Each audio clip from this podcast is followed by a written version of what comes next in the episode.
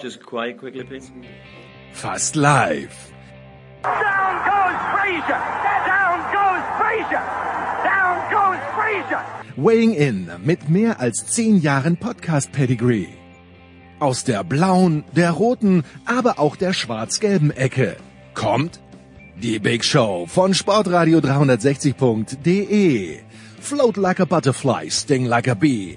Und genau so bewegen wir uns wie the greatest of all time durch den Schlaghagel der übrigen deutschsprachigen Sportpodcasts. He was beautiful. He was the most perfect athlete you ever saw, and those were his own words. Winning isn't everything, it's the only thing. Für uns ist schon der vorletzte Platz in den Charts ein Wahnsinnserfolg. Winner takes The standing small. I spend a lot of money on booze, birds and fast cars. The rest I just squandered. Hätten wir auch gemacht, wenn wir hier nicht jedes Jahr mit einem Minus aussteigen würden.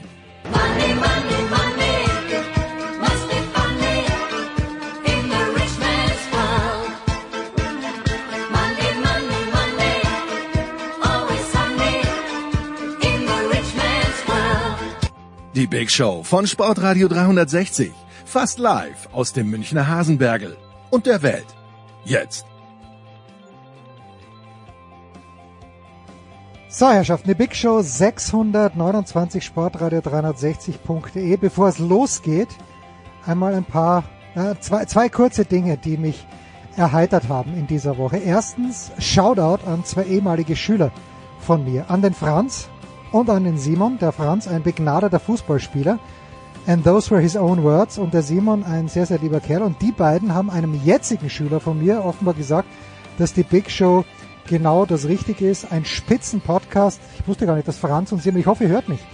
Äh, also an euch beide, ihr wisst, ihr seid gemeint. Und apropos, schickt mir doch Michael Körner einen Screenshot. Äh, und zwar wurde er bei diesem neuen ähm, Dingenskirchen, die da äh, Basketball übertragen, unter anderem die BBL, äh, folgendermaßen vorgestellt. Als Kommentatoren sind unter anderem, und jetzt kommt's, Poker, Basketball und, jetzt kommt's, Big Show-Legende Michael Körner am Start. Big Show-Legende Michael Körner. Nicht in dieser Woche, nächste Woche vielleicht wieder. In dieser Woche haben wir den legendären Thomas Wagner und den nicht minder legendären Martin Konrad zu Beginn für zwei Segmente. Danach geht es weiter mit äh, unserem Favorite Handball-Doppel mit äh, Markus Götz und mit Uwe Semrau. Gefolgt vom Motorsport. Zunächst Eddie Mielke und Stefan der Voice Heinrich über all das, was nicht Formel 1 ist und dann zur Formel 1 bleibt der Voice da. Es kommt dazu Christian Nimmervoll von Formel 1.de und Stefan Edel Motorsport.com. Danach zwei Segmente Football. Zunächst mit der Legende Günther Zapf, die, der du nach Rom reisen wird, um sich dort den Ryder Cup live zu geben. Wir sprachen letzte Woche drüber und Günni spricht mit Nicolas Martin und mit Christian über die NFL und was sich sonst noch im Football tut, Stichwort ELF, Stichwort GFL. Da werden dann noch Christian und Nicola ins Verhör genommen. Rugby, Weltmeisterschaft, es äh, geht langsam auf die K.O.-Phase zu und Nicola hat dann netterweise auch noch mit Simon Jung von Pro7 Max geplaudert und hinten raus Tennis, Paul Häuser und Klaus Bellstedt. Und wir plaudern auch darüber, was sich im Tennis ändern kann, vielleicht sogar muss. Big Show 629, Sportradio 360 und bitte. Und so geht's ja also los. Die Big Show 629 mit Fußball. Sehr entspannt, sehr früh heute an diesem Donnerstag. Ich freue mich, dass früh wie immer wach ist, weil er schon um den Drachenfelsen gelaufen ist. Thomas Wagner in Köln. Guten Morgen, lieber Thomas. Das heißt, wenn Drachenfels und nicht Drachenfelsen Okay, gut. äh, von, der, von, der von der Betonung. Es ist der Decksteiner, äh, äh, Decksteiner Weiher. Und heute Morgen war ich aber nur ähm, ein paar, ja was weiß ich, drei Kilometer unterwegs, weil ich die Brötchen geholt habe und den Kicker, weil ich mich natürlich auf dich und die Stimme des österreichischen Fußballs vorbereiten wollte. Und die Stimme des österreichischen Fußballs sitzt in Graz. Martin Konrad von Sky Sport Austria. Guten Morgen, lieber Martin. Guten Morgen. Ich habe mich digital vorbereitet, 2023.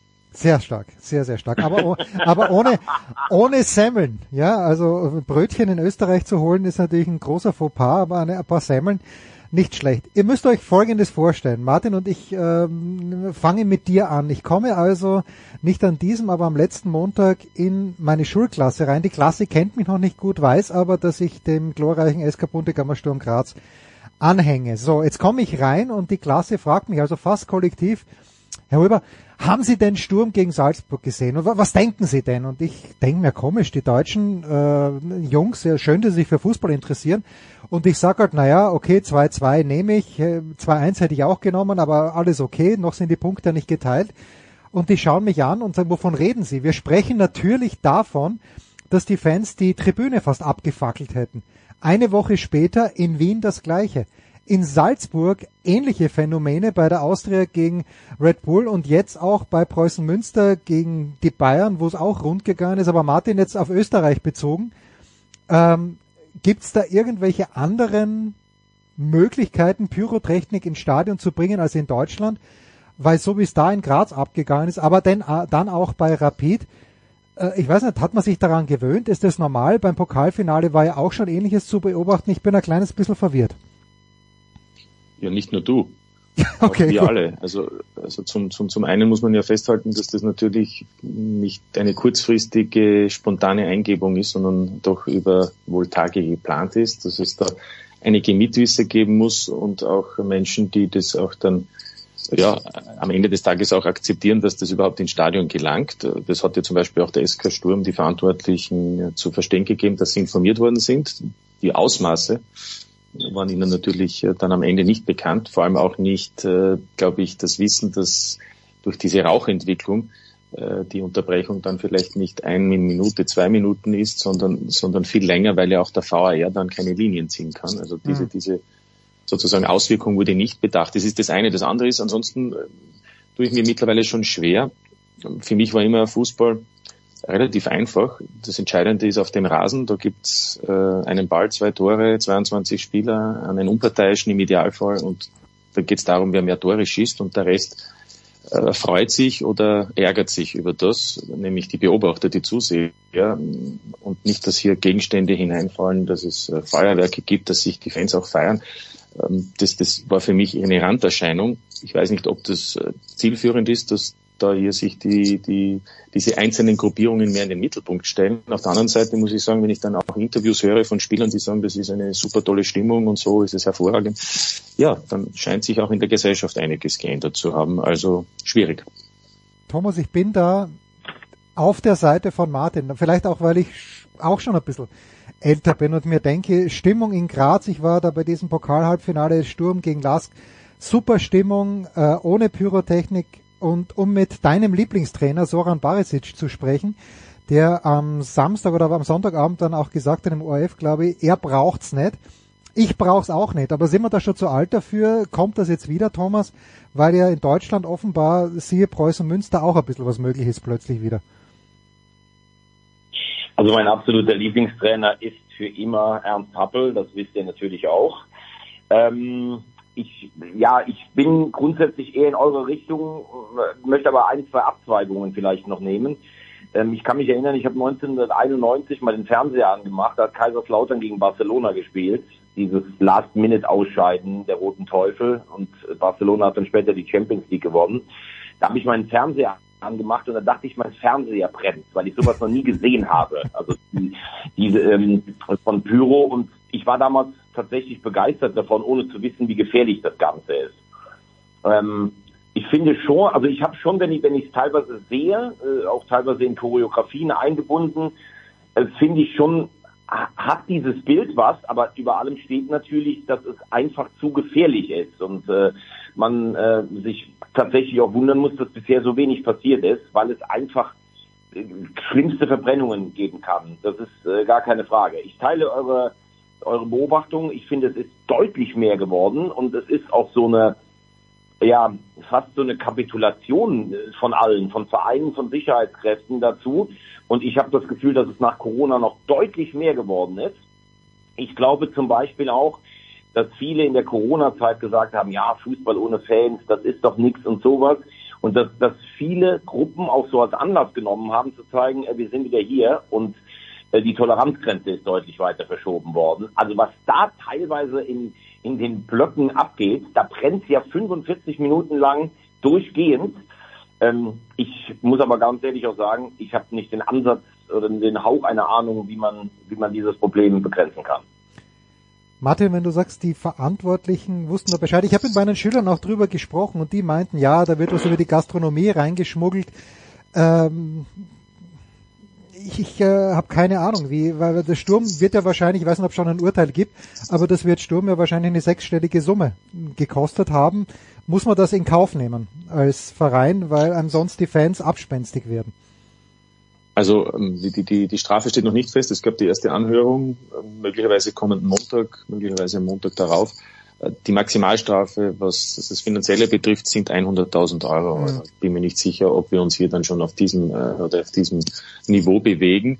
Bei Wiederholungsfällen gäbe es ja dann sogar auch sportliche Konsequenzen, sprich Punkteabzüge. Also das, das ist schon auch klar im Strafenkatalog vermerkt. Fakt ist ja auch, dass der Senat, der das beurteilt, ja von der Liga ist. Und wer ist die Liga? Die sind zwar unabhängige Senate, aber die Vereine Hm. stellen ja die Liga dar. Es ist, es ist natürlich alles eine, eine sehr komplexe Angelegenheit, weil ja die sich auch selbst unter Anführungszeichen beobachten und bestrafen.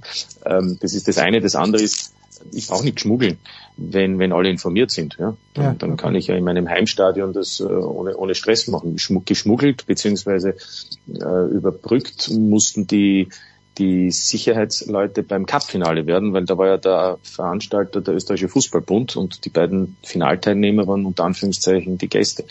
Ähm, Da musste, wie ich gehört habe, äh, ja, das ein oder andere verbale Wort mit den äh, Security-Beamten getätigt werden, die aber in der absoluten Minderheit waren. Und Aha. dann geht's auch relativ einfach, alles ins Stadion zu bringen. aber, aber in dem Fall, bei, bei einem Heimspiel vom SK Sturm oder Heimspiel von Rapid und im, im Wissen der, der Verantwortlichen, dann brauche ich nicht schmuggeln. Ja. Wollen wir noch für ein paar Minuten ganz kurz äh, in Österreich bleiben? Thomas Rapid gestern Abend äh, 2 zu 2 nach 90 Minuten bei Union Gurten. Ich weiß, du hast wahrscheinlich äh, Blut geschwitzt zu Hause, lauter Angst. Jetzt sind sie dann doch weiter. Nein, ich habe den, ich, ich hab den Live-Ticker verfolgt. Wir haben in der 82. Minute ausgeglichen und im Pokal gilt nur weiterzukommen. Also das war ganz souverän mit 5 zu 2. Also ich bitte dich, die scheitern doch nicht an einem Regionalligisten. ja, also natürlich der, der Titelverteidiger auch souverän weiter.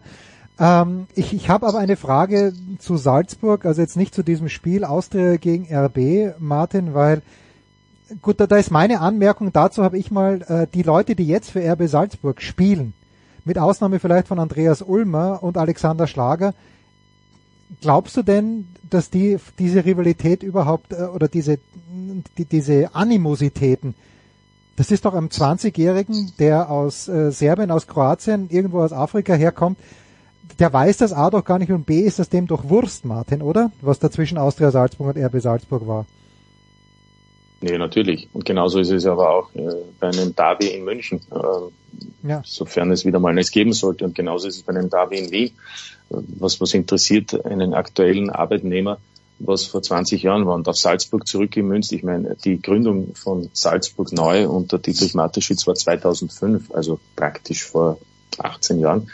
Äh, Andreas äh, Ulmer, ja, der hat das Austria Salzburg noch anders miterlebt, weil er in den 80er, 1980er Jahren geboren ist, aber, aber da hat der Schlager ist 27, ja, also der Mhm. war Kindergarten, Kita, Ja. Kind, äh, wie, wie das passiert ist. Also wel- welchen Zugang sollte er haben? Das Einzige, was wir immer hören, ist natürlich, dass die Fangruppierungen im Austausch mit den Spielern, mit den aktuellen sind und die Bedeutung eines Derbys dann nochmals darstellen und dadurch wird es dann auch weiter transportiert. Ansonsten ist es eher eine Sache ja, der Fans und uns äh, Beobachter.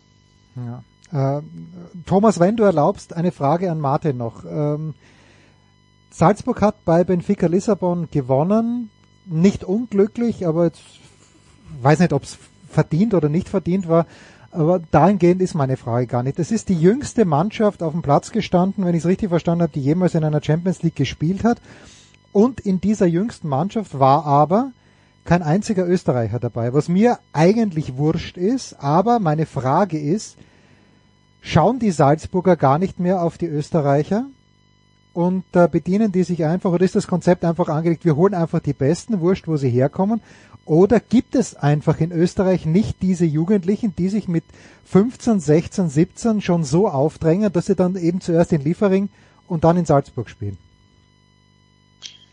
Also zum ersten ähm, waren natürlich Österreicher in der Startformation. Äh, Der Torhüter, über Ja, den wir okay, gerade ja, gesprochen ja, haben, okay. Alexander Schlager und der Innenverteidiger Samson Baidu, übrigens in Graz beim GRK ausgebildet und mit 14 äh, nach Salzburg gewechselt. Äh, Eine große Zukunftshoffnung. Also es waren ähm, zwei Österreicher in der Startformation ähm, und, und wir können uns festhalten, dann eben noch mit Kameri und mit Ulmer die zwei weiteren äh, Österreicher im Gesamtkader. Äh, ansonsten bin ich bei dir. Das ist Globalisierung im Fußball. Es zählt nicht der Reisepass, sondern es zählt einzig und allein das Talent.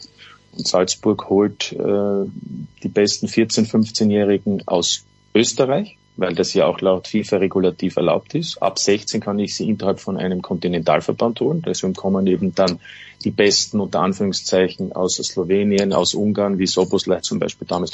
Die darf man mit 16 holen. Salzburg zahlt eben für solche Spieler drei, vier Millionen, auch dänische Spieler. Und mit 18 kann man die besten aus anderen Kontinentalverbänden holen. Das sind eben dann sehr oft Spieler aus Afrika oder aus Asien. Und äh, da ist man im Wettbewerb mit den absolut Größten und hat, ich habe schon öfter erzählt, den Vorteil, dass man hier etwas vorweisen kann. Eine durchgehende Ausbildung mit am Ende einem Profifußballspieler, der über Salzburg nach Deutschland, England oder wo auch immer hinkommt. So, und das können viele und die meisten anderen Teams nicht, weil wenn ich bei Chelsea mit 16 einen Vertrag unterschreibe, kenne ich jetzt die wenigsten, die am Ende dann in der Premier League erfolgreich sind.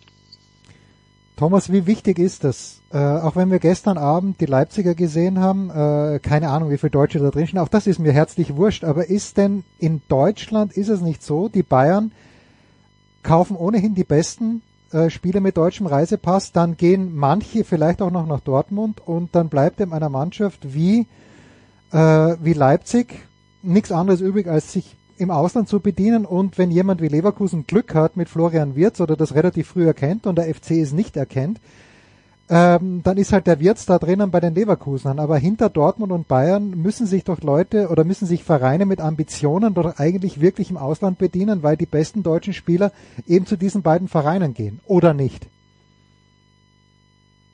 Mir tut mir tut so weh, mir tut das Herz so weh, deine Leipziger und deine Salzburger so leid. Nee, nee, nee, nee die sind nicht meine Ein- Salzburger, sind nicht meine Salzburger. Mein, mein, sind meine Grazer, die- aber die keine einheimischen Spieler kommen, bekommen. Das ist so schlimm. Also mir tut mein Fußballherz äh, total weh. Ja, ich meine, du kennst meine Meinung sowohl zu Salzburg als auch zu Leipzig.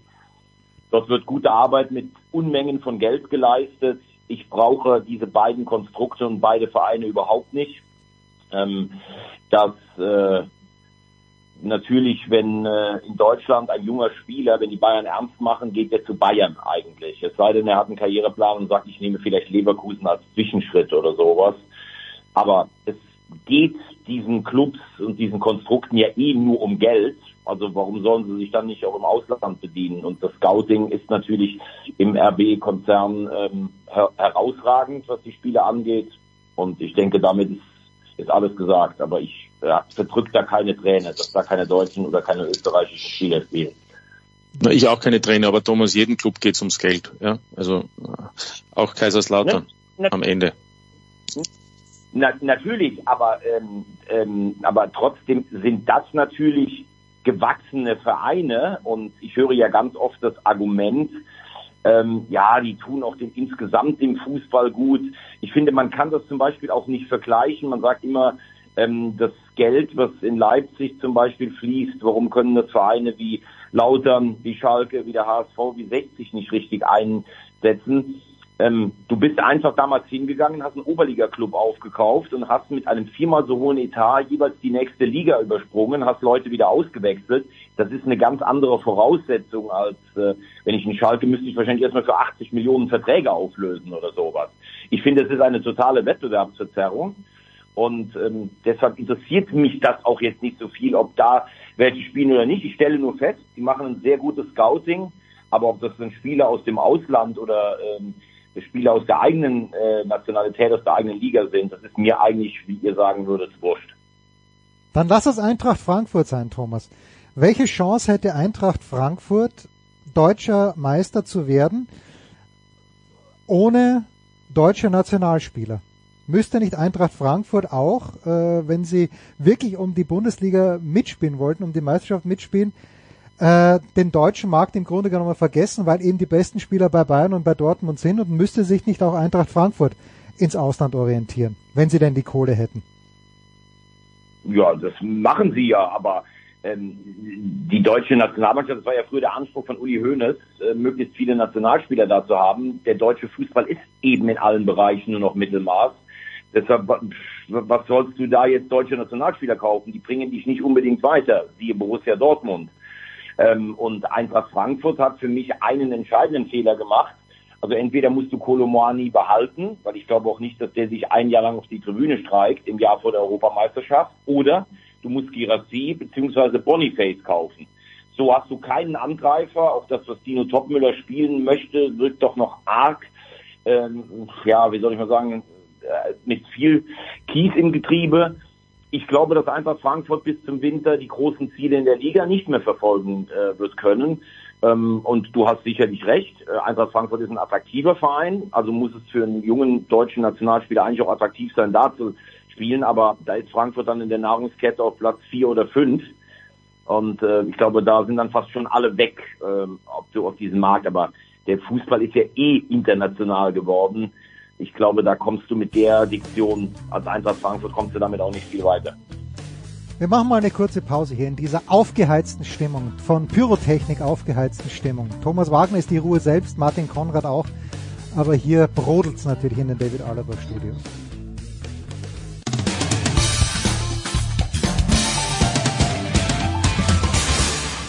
Hallo, hier ist Per Günther von Ulm. Ihr hört Sportradio 360.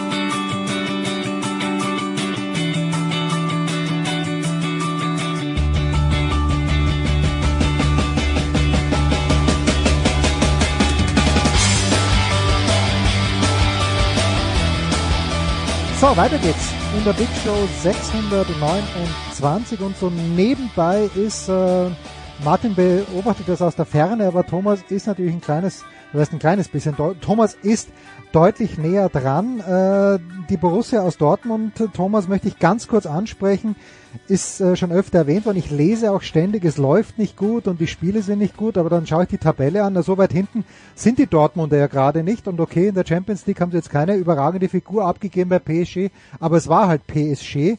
Wo ordnest du die Dortmunder in dieser Phase der Saison ein?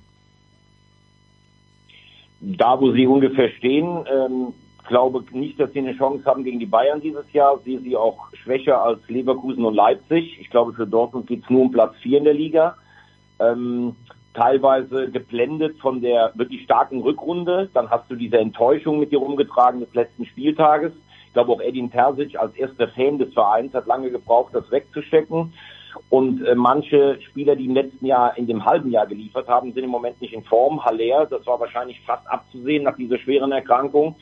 Ähm, Emre Can, für mich völlig falsche Entscheidung, ihn zum Kapitän zu machen. Ich habe das schon häufiger gesagt. Ich mag diese Art von aufgesetzter Führungspersönlichkeit auf dem Platz nicht. Man hat ja das Gefühl, er steht vom Spiegel und übt äh, mit Kapitänsbinde zu laufen. ähm, das das war in der Champions League gar nichts in Paris. Du kannst natürlich in Paris verlieren, aber du musst viel mutiger spielen. Du hast recht, punktemäßig ist man eigentlich noch im Bereich. Das liegt aber vor allen Dingen daran, dass Hummels und Reus liefern. Ähm, ich finde auch, man hat im, äh, im Sommer relativ wenig kreativ eingekauft.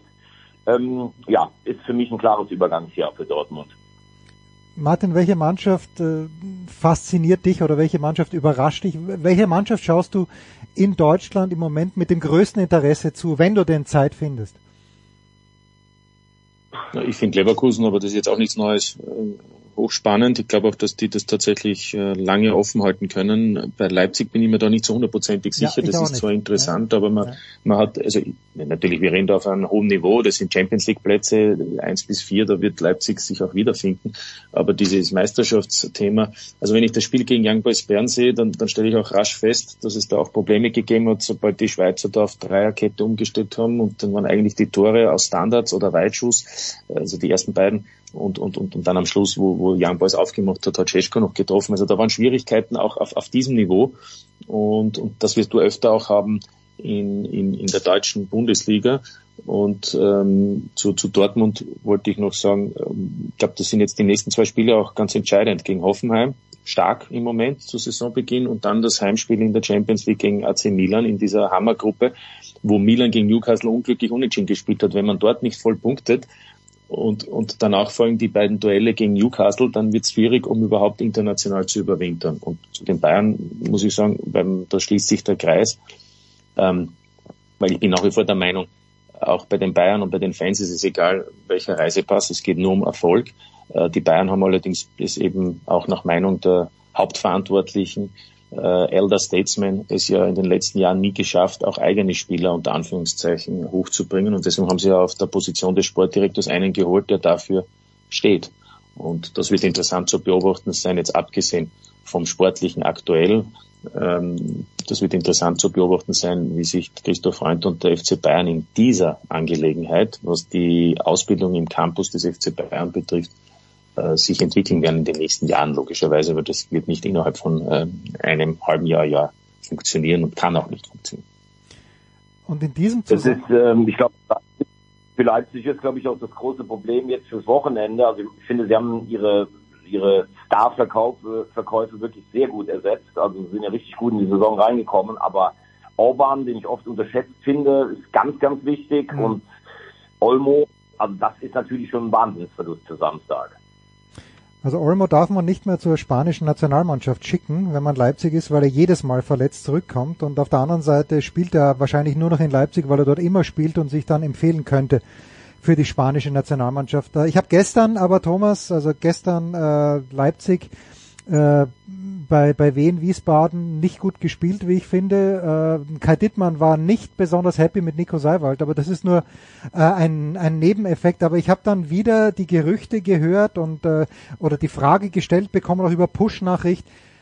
Naja, äh, kommt denn der Eberl, Max Eberl dann vielleicht doch im Frühjahr zu Bayern? Und ich frage mich, Thomas, äh, wenn Christoph Freund jetzt dort ist, in welcher Funktion sollte denn Max Eberl dorthin kommen? Ist es einfach mittlerweile schon so, dass Max Eberl wie äh, äh, the gift that keeps on, keeps on giving ist, dass man einfach ständig mit ihm ein Gerücht verbinden kann, dass er zum FC Bayern kommen könnte? Ähm, ich glaube, es geht um die Position über Freund. Ich habe das auch vorher nicht gewusst, ähm, dass man überhaupt noch sucht. Ich dachte eigentlich, Freund ist jetzt der Mann, aber wahrscheinlich wollte man so ein bisschen auch die, die Ausrichtung Talente, ähm, andere Märkte, weil er das ja in Salzburg überragend gemacht hat. Ähm, meine Prognose ist, innerhalb der nächsten zwei Jahre oder eher innerhalb des nächsten Jahres ist Max Eberl tatsächlich bei den Bayern. Gut. Ich hätte nie gedacht, dass Harry Kane zu den Bayern geht. Thomas, bist du ein kleines bisschen, bist du ein, klei- bist, ja genau, bist du ein kleines bisschen überrascht, äh, oder ist es ganz klar, dass Harry Kane in so einer Mannschaft so früh, er schießt die Elfer, klar, aber er schießt ja auch sonst Tore, dass er sich so früh schon so zurechtfindet äh, mit diesen äh, Scorerpunkten, die er bis jetzt schon hat? Nein, äh, ein Spieler, der in der stärksten Liga der Welt jedes Jahr über 25 Tore schießt, wird in einer Mittelklasse-Liga äh, mit Abstand beim abstärksten Club natürlich seine Tore schießen. Der schießt mindestens 30 Tore. Das ist für mich null überraschend. Martin, warst du ein bisschen gespannt, wie das funktioniert und äh, bist, äh, w- was heißt das für die Champions League, wenn es jetzt hier so gut funktioniert? Na, also brauchen wir überhaupt nicht diskutieren. Da bleibe ich bei, bei Thomas. Äh, Kane hat in einer sicher besseren Liga getroffen. Warum soll er es dann nicht in der DFL schaffen? Also das ist mit Sicherheit der Fall. Ich glaube, die Bayern äh, haben einen, einen hervorragenden Kader, äh, hervorragende Mannschaft. So beim Kader wird es dann interessant, weil er nicht so groß ist. Aber das wird sich im Herbst alles ausgehen, wenn jetzt da nicht äh, plötzlich sich äh, neben Gnabry noch ein paar Defensivspieler verletzen, dann werden sie die Champions League überstehen. In dieser Gruppe sollte das kein Problem sein, nachdem man jetzt auch schon das erste Spiel gegen Manchester United, den vermeintlich stärksten Gegner, besiegt hat. Und dann wird man auch in der Meisterschaft äh, vorne sein und wenn nicht Erster, dann ist man halt trotzdem auf Tuchfühlung mit dem Ersten. Also was ich damit zum Ausdruck bringen will. Und dann gibt es eine Transferzeit im Jänner, wo man nachbessern kann. Und da wird sich dann möglicherweise auch zeigen, wie Christoph Freund in dieser Causa arbeitet und vielleicht wartet man eben auch noch, bis man eine Entscheidung trifft, ob es dann noch einen weiteren Zugang auf, auf der Sportdirektoren- oder Sportvorstand-Ebene gibt. So, und jetzt, äh, schließt sich für mich der Kreis, weil in dieser Klasse angesprochen, die mich angesprochen hat, nein, in der anderen Klasse sitzt ein sehr, sehr profunder Schalke-Fan und äh, der sagt zu mir gestern rüber, was glauben Sie, wer wird neuer Trainer bei Schalke? Jemand wie, er hat, er hat Hansi Flick auch erwähnt, aber das habe ich nicht ganz ernst genommen, weil warum sollte Flick das machen? Aber jemand wie Oliver Glasner würde doch nicht zu Schalke gehen. Jetzt frage ich dich, Martin, würde Oliver Glasner vielleicht doch zu Schalke gehen oder wartet er, bis Tim Walter beim HSV rausfliegt und er übernimmt dann den glorreichen Hamburger Sportverein? Tja, ich weiß nicht, wie die Planung ist von Oliver Glasner. Er wollte ja mal die drei Monate überhaupt nicht keinen einzigen Medientermin wahrnehmen. Das hat er auch eingehalten. Äh, Bis jetzt ähm, war auch ein bisschen leer. Ähm, ob er sich so einen sogenannten Traditionsclub antut, wo ich sage schon auch, äh, die sehr viel selbst verschuldet haben, eigentlich muss ich so sagen alles, weil da ist genauso viel Geld da äh, wie bei, bei einigen anderen Clubs. Ähm, die weiß ich nicht, ob er dort überhaupt die Chance sieht, ähm, sich so zu entwickeln und einen Zweitligisten zu übernehmen, wo es unsicher ist, dass man dann auch tatsächlich in der Liga ist und in der Bundesliga. Also ich glaube, der kann abwarten und, und hat vielleicht auch noch andere Möglichkeiten, auch übrigens in anderen Ligen. Thomas Oliver Glasner bei deinem HSV. Also äh, Tim Walter ist ja noch in Amt und Würden. Ich bin gespannt. Ich bin morgen Abend gegen Düsseldorf äh, moderiere ich für Sky. Er hat ja jetzt die Zügel sehr angezogen. Er hat äh, das erste Mal sich selbst und die Mannschaft äh, also kritisiert, wie ich es noch nie gehört habe. Ich glaube, das ist dann immer so der letzte Schuss. Äh, wenn der nicht hilft, dann geht's nicht weiter. Ich glaube, er braucht auch jetzt vier Punkte aus Düsseldorf Wien mindestens. Ähm, natürlich sind das Vereine wie der HSV und Schalke, die sicherlich auch eine gewisse Strahlkraft haben. Aber ich bin absolut bei ähm, Martin. Das ist nat- Entschuldigung, das ist natürlich auch ein gewisses Risiko. Also wenn du jetzt Schalke übernimmst, die haben schon wirklich relativ weiten Rückstand. Die Mannschaft scheint irgendwie auch nicht ausgewogen zusammengestellt zu sein. Wir haben äh, lustigerweise letzte Woche mit ein paar Fans vom äh, HSV haben wir gesagt, wer könnte denn Nachfolger werden? Da wussten wir noch gar nicht, dass Reis entlassen würde für den Fall, dass es mit Walter nicht klappt. Ich glaube, dass dieses Jahr Bolt nicht so viel Gedanken hat. Und der Markt ist relativ dünn besetzt. Also wir kamen am Ende auf Ralf Hasenhüttel, Ja. den ich persönlich gut finde, charismatischer Typ ist, der auch offensiv Fußball spielen lässt. Wir kamen noch André Breitenreiter, der auf Schalke natürlich schon äh, einmal war, eigentlich äh, abgeliefert hat, aber da gab es ja andere Gründe. Das ist jemand, der, glaube ich, auch ein Selbstbewusstsein und einen offensiven Stil verkörpert. Und wir kamen vielleicht, um eine Saison zu retten, obwohl dessen Image seit dem letzten Ding angeknackst ist, noch auf Labadia, äh, der natürlich auch zum HSV eine Vergangenheit hat. Und das war's fast schon. Also der Trainermarkt ist relativ dünn. Und um eure Frage zu beantworten, ich glaube nicht, dass Oliver Glasner das macht, sondern er wartet drauf, dass im Herbst bei irgendeiner ambitionierten Achtelfinal Champions League Mannschaft der Trainer fliegt und dass er dann da ist. Ich hätte ihn aber ganz gerne als Nationaltrainer gesehen, muss ich sagen. Thomas, warum verliert der HSV in Elversberg? Ist es Arroganz? Ist es äh, das Festhalten an einem System von Tim Walter, das eben darauf ausgerichtet ist, mehr Tore zu schießen als der Gegner und nicht weniger zu bekommen, als man selbst schießt? Aber wa wa warum passiert das immer noch, da- dass der HSV in Elversberg verliert, zum Beispiel? Also Elversberg, da werden noch ganz viele Mannschaften verlieren. Die kommen am Ende bei mir auf jeden Fall in die obere Tabellenhälfte, spielen einen total interessanten Ball. Ähm, deine Frage ist aber natürlich richtig. Also da hat die ersten fünf Spiele richtig gut gespielt, teilweise auch souverän gegen Rostock zu Hause, Spektakel gegen Schalke und Hertha.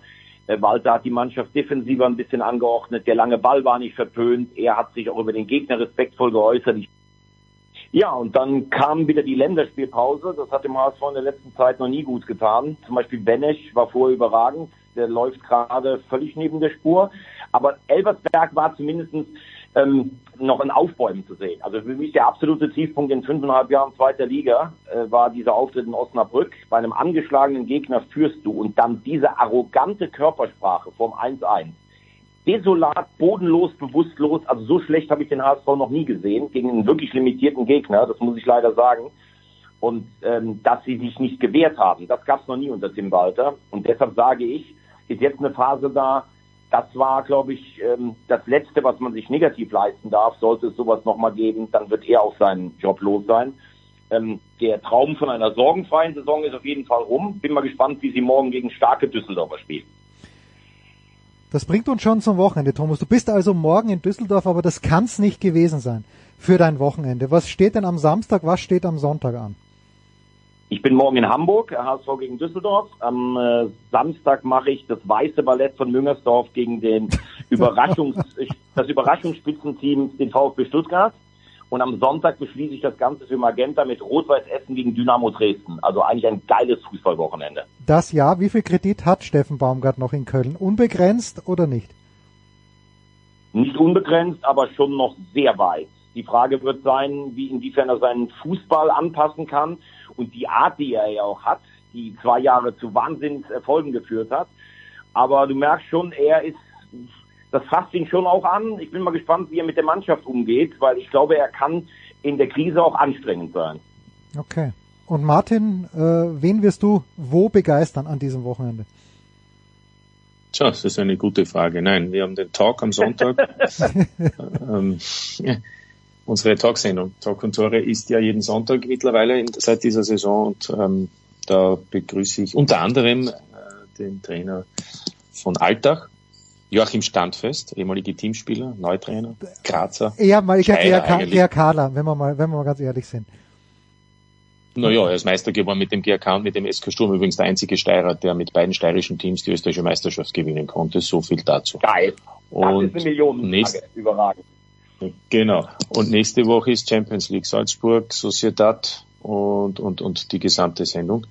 Also ist einiges los. Und zu guter Letzt noch, Jens, weil das ja die David Alaba Studios sind. Ja. Ich hoffe, du hast ein Gebet nach oben gestoßen, denn gestern Abend hat sich David Alaba im Serie, im La Liga Spiel gegen, äh, ich glaube Las Palmas verletzt. Musste in der ersten Spielhälfte ausgetauscht werden und möglicherweise fällt er länger aus. Marco Astronautovic verletzt, äh, Posch, Auch verletzt. Posch ist verletzt, gut, den können wir, Auch ich, verletzt. können wir gerade noch ersetzen. Alaba können wir nicht Sabitzer ersetzen. verletzt. Ja, stimmt. Gregoritsch verletzt. Also die, bei den beiden geht vielleicht noch was.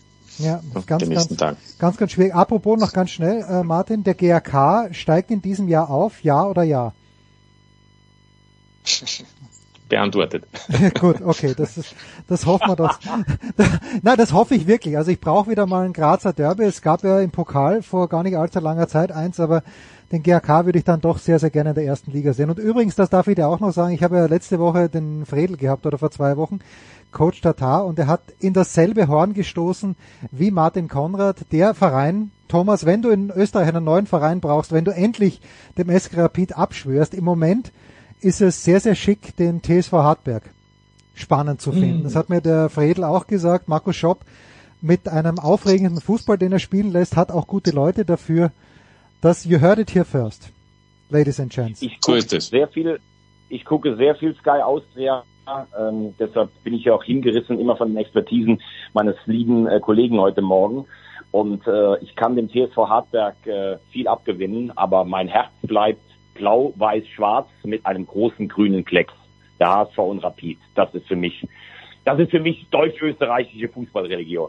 Sehr schön. Und jetzt aber Thomas, So soll es sein. ja, So soll es sein. Wir verzeihen dir das und, und wir freuen uns trotzdem. So, jetzt Rausschmeißerfrage, Rausschmeißerfrage für Thomas Wagner, weil ähm, ich weiß das, weil der Martin ja mit dem Hans Krankel drüber gesprochen hat. Aber Thomas, dein österreichischer Lieblingstrainer, unser aller österreichischer Lieblingstrainer, ist natürlich Ernst Happel. Aber wer war der Lieblings- oder der war der beste Trainer nach Diktion von Hans Krankel, von der Legende Hans Krankel, mit der Hans Krankel jemals zusammengearbeitet hat? Vor wem hat Hans Krankel von den Trainern, unter denen er gespielt hat, den meisten Respekt? Ist schon gestorben. Kleine Hilfe. Hat auch in Deutschland gewirkt, kleine Hilfe. Kurz. Dickersberg? Nö. Hat in Frank äh, in Stuttgart gewirkt in Deutschland. Kurz. In Und sonst 20 Jahre in Österreich. Otto Baric, Otto, Otto Maximale. Genau, genau. Oder Martin, So das, ist das, es. das war das war doch so, dass also ich weiß gar nicht, ich glaube die Augen vom Hans haben geglänzt, als er den Namen Otto Baric nur gehört hat. Genau. Gilt, es ist für viele aus dieser Generation der überragende Trainer gewesen, weil er Happel äh, in Österreich äh, praktisch nur am Schluss gearbeitet hat, äh, wo er dann mit, mit dem FC Tirol ein paar Jahre war und der Nationalmannschaft zwei Jahre. Und da hat natürlich jetzt dann nicht mehr so viele Spieler und so eine Bandbreite Kontakt. Deshalb äh, war es Baric, der ja 20 Jahre in Österreich, 70er, 80er, 90er Jahre, also rund 20 Jahre in Österreich insgesamt tätig war. Otto Baric, 80, Äh, 81. Mir fällt gerade auf, weil ich es hinten noch im Hinterkopf hatte. Ich glaube, irgendeiner hat gesagt, ich habe es nicht richtig gehört, ähm, mittlerweile verstorben. Äh, Josef Hickersberger lebt ja zum Glück noch. Also das kann So ist es. Äh, nicht, dass, So ist es. nicht, dass da ein falscher, ein falscher Zungenschlag reinkommt. Aber ich war Genau, genau, genau. Otto Baric. Na, äh, Otto Baric ist, ist an Corona verstorben vor zwei Jahren. Ja. Ja, ja, mit Sturm ja fast Meister 80, 81. Was für ein Drama. Letztes Spiel zu Hause. 1 zu 4 gegen Rapid. Christian Keglewitz hat da ein Tor geschossen, hat so wehgetan, es schmerzt jetzt noch. Gut, paar Jahre später Ivica Osim. Das war's. Fußball, äh, heute viel Österreich, macht aber nichts. Danke Thomas Wagner, der im Herzen natürlich Österreicher ist und Martin Konrad, der sogar qua Reisepass ist. Kurze Pause in der Big Show 629.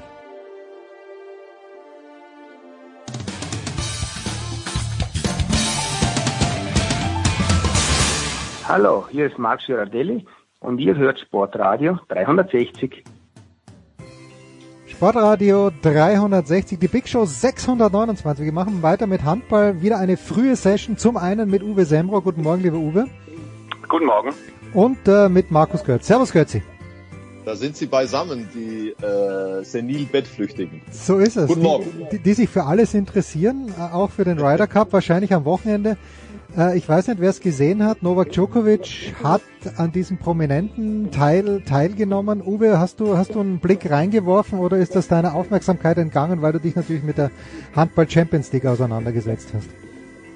Ja, da ich seit 30 Jahren Golf spiele, gucke ich mir natürlich auch an, wie Novak den Ball mit einem kleinen Fade direkt aufs Grün genagelt hat, was äh, für sehr viel äh, Zuspruch gesorgt hat. Und äh, wenn man sich den Schwung anguckt, muss man sagen, klar, der kann einfach alles.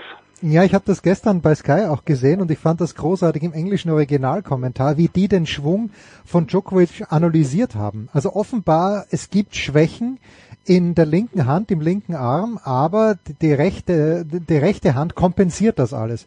Ich fand das echt faszinierend. Da waren Leute, die sich wirklich auskannten. Ich sehe sowas natürlich nicht und denke mir, hat den Ball eh gut getroffen, aber war einigermaßen spannend. Schön.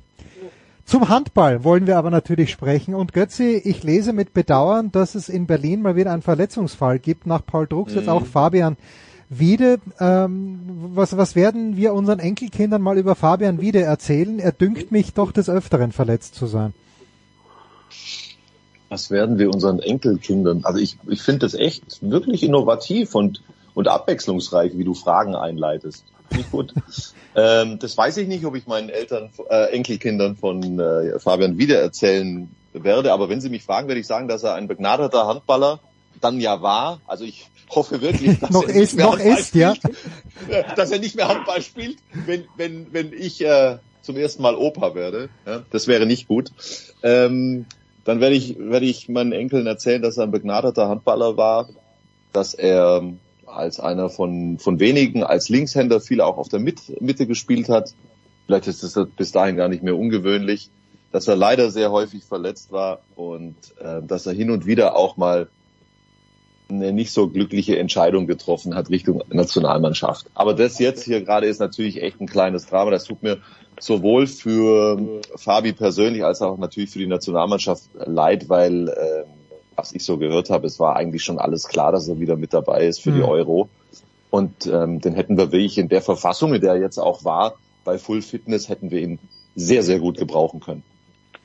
Uwe, aber die Euro ist ja, glaube ich, wenn ihr das richtig gesehen habt, noch nicht ganz ausgeschlossen. Also natürlich müsste der Heilungsprozess schnell verlaufen, aber für die Euro muss man Fabian Wiede ja noch gar nicht generell abschneiden, äh, abschreiben oder habe ich da was falsch verstanden?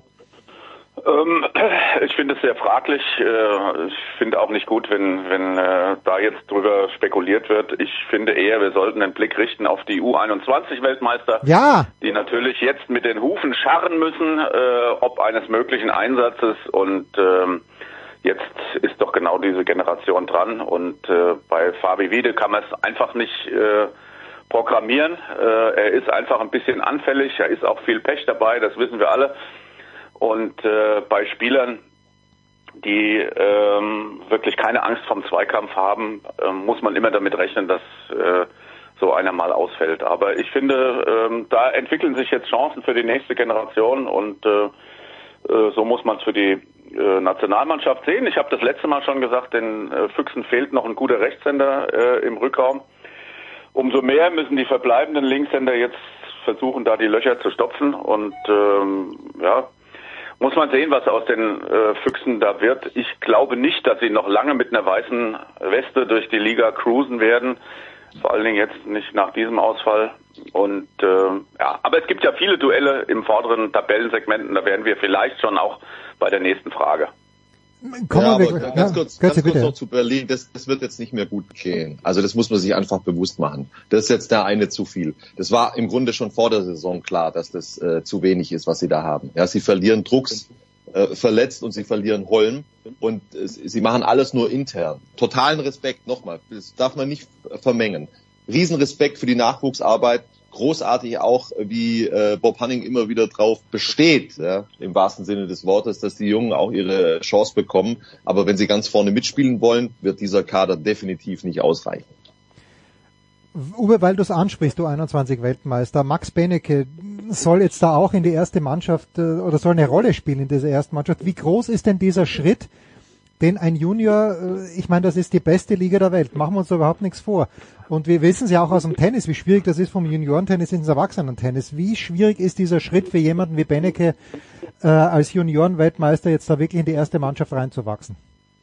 Naja, es ist vor allen Dingen für ihn in der Defensive ein großer Schritt. Also, dass er vorne mithalten kann und äh, wurfgewaltig genug ist, das wissen wir. Aber ähm, der Plan war ja in, in Potsdam, ihn auch als Abwehrspieler richtig aufzubauen und äh, seine Fertigkeiten zu erweitern. Und das äh, ist ja jetzt natürlich in Frage gestellt. Ne? Wenn er äh, da gebraucht wird, dann muss er daran. Also für seine Entwicklung ist es vielleicht gar nicht so gut, wenn er den nächsten Schritt jetzt machen muss.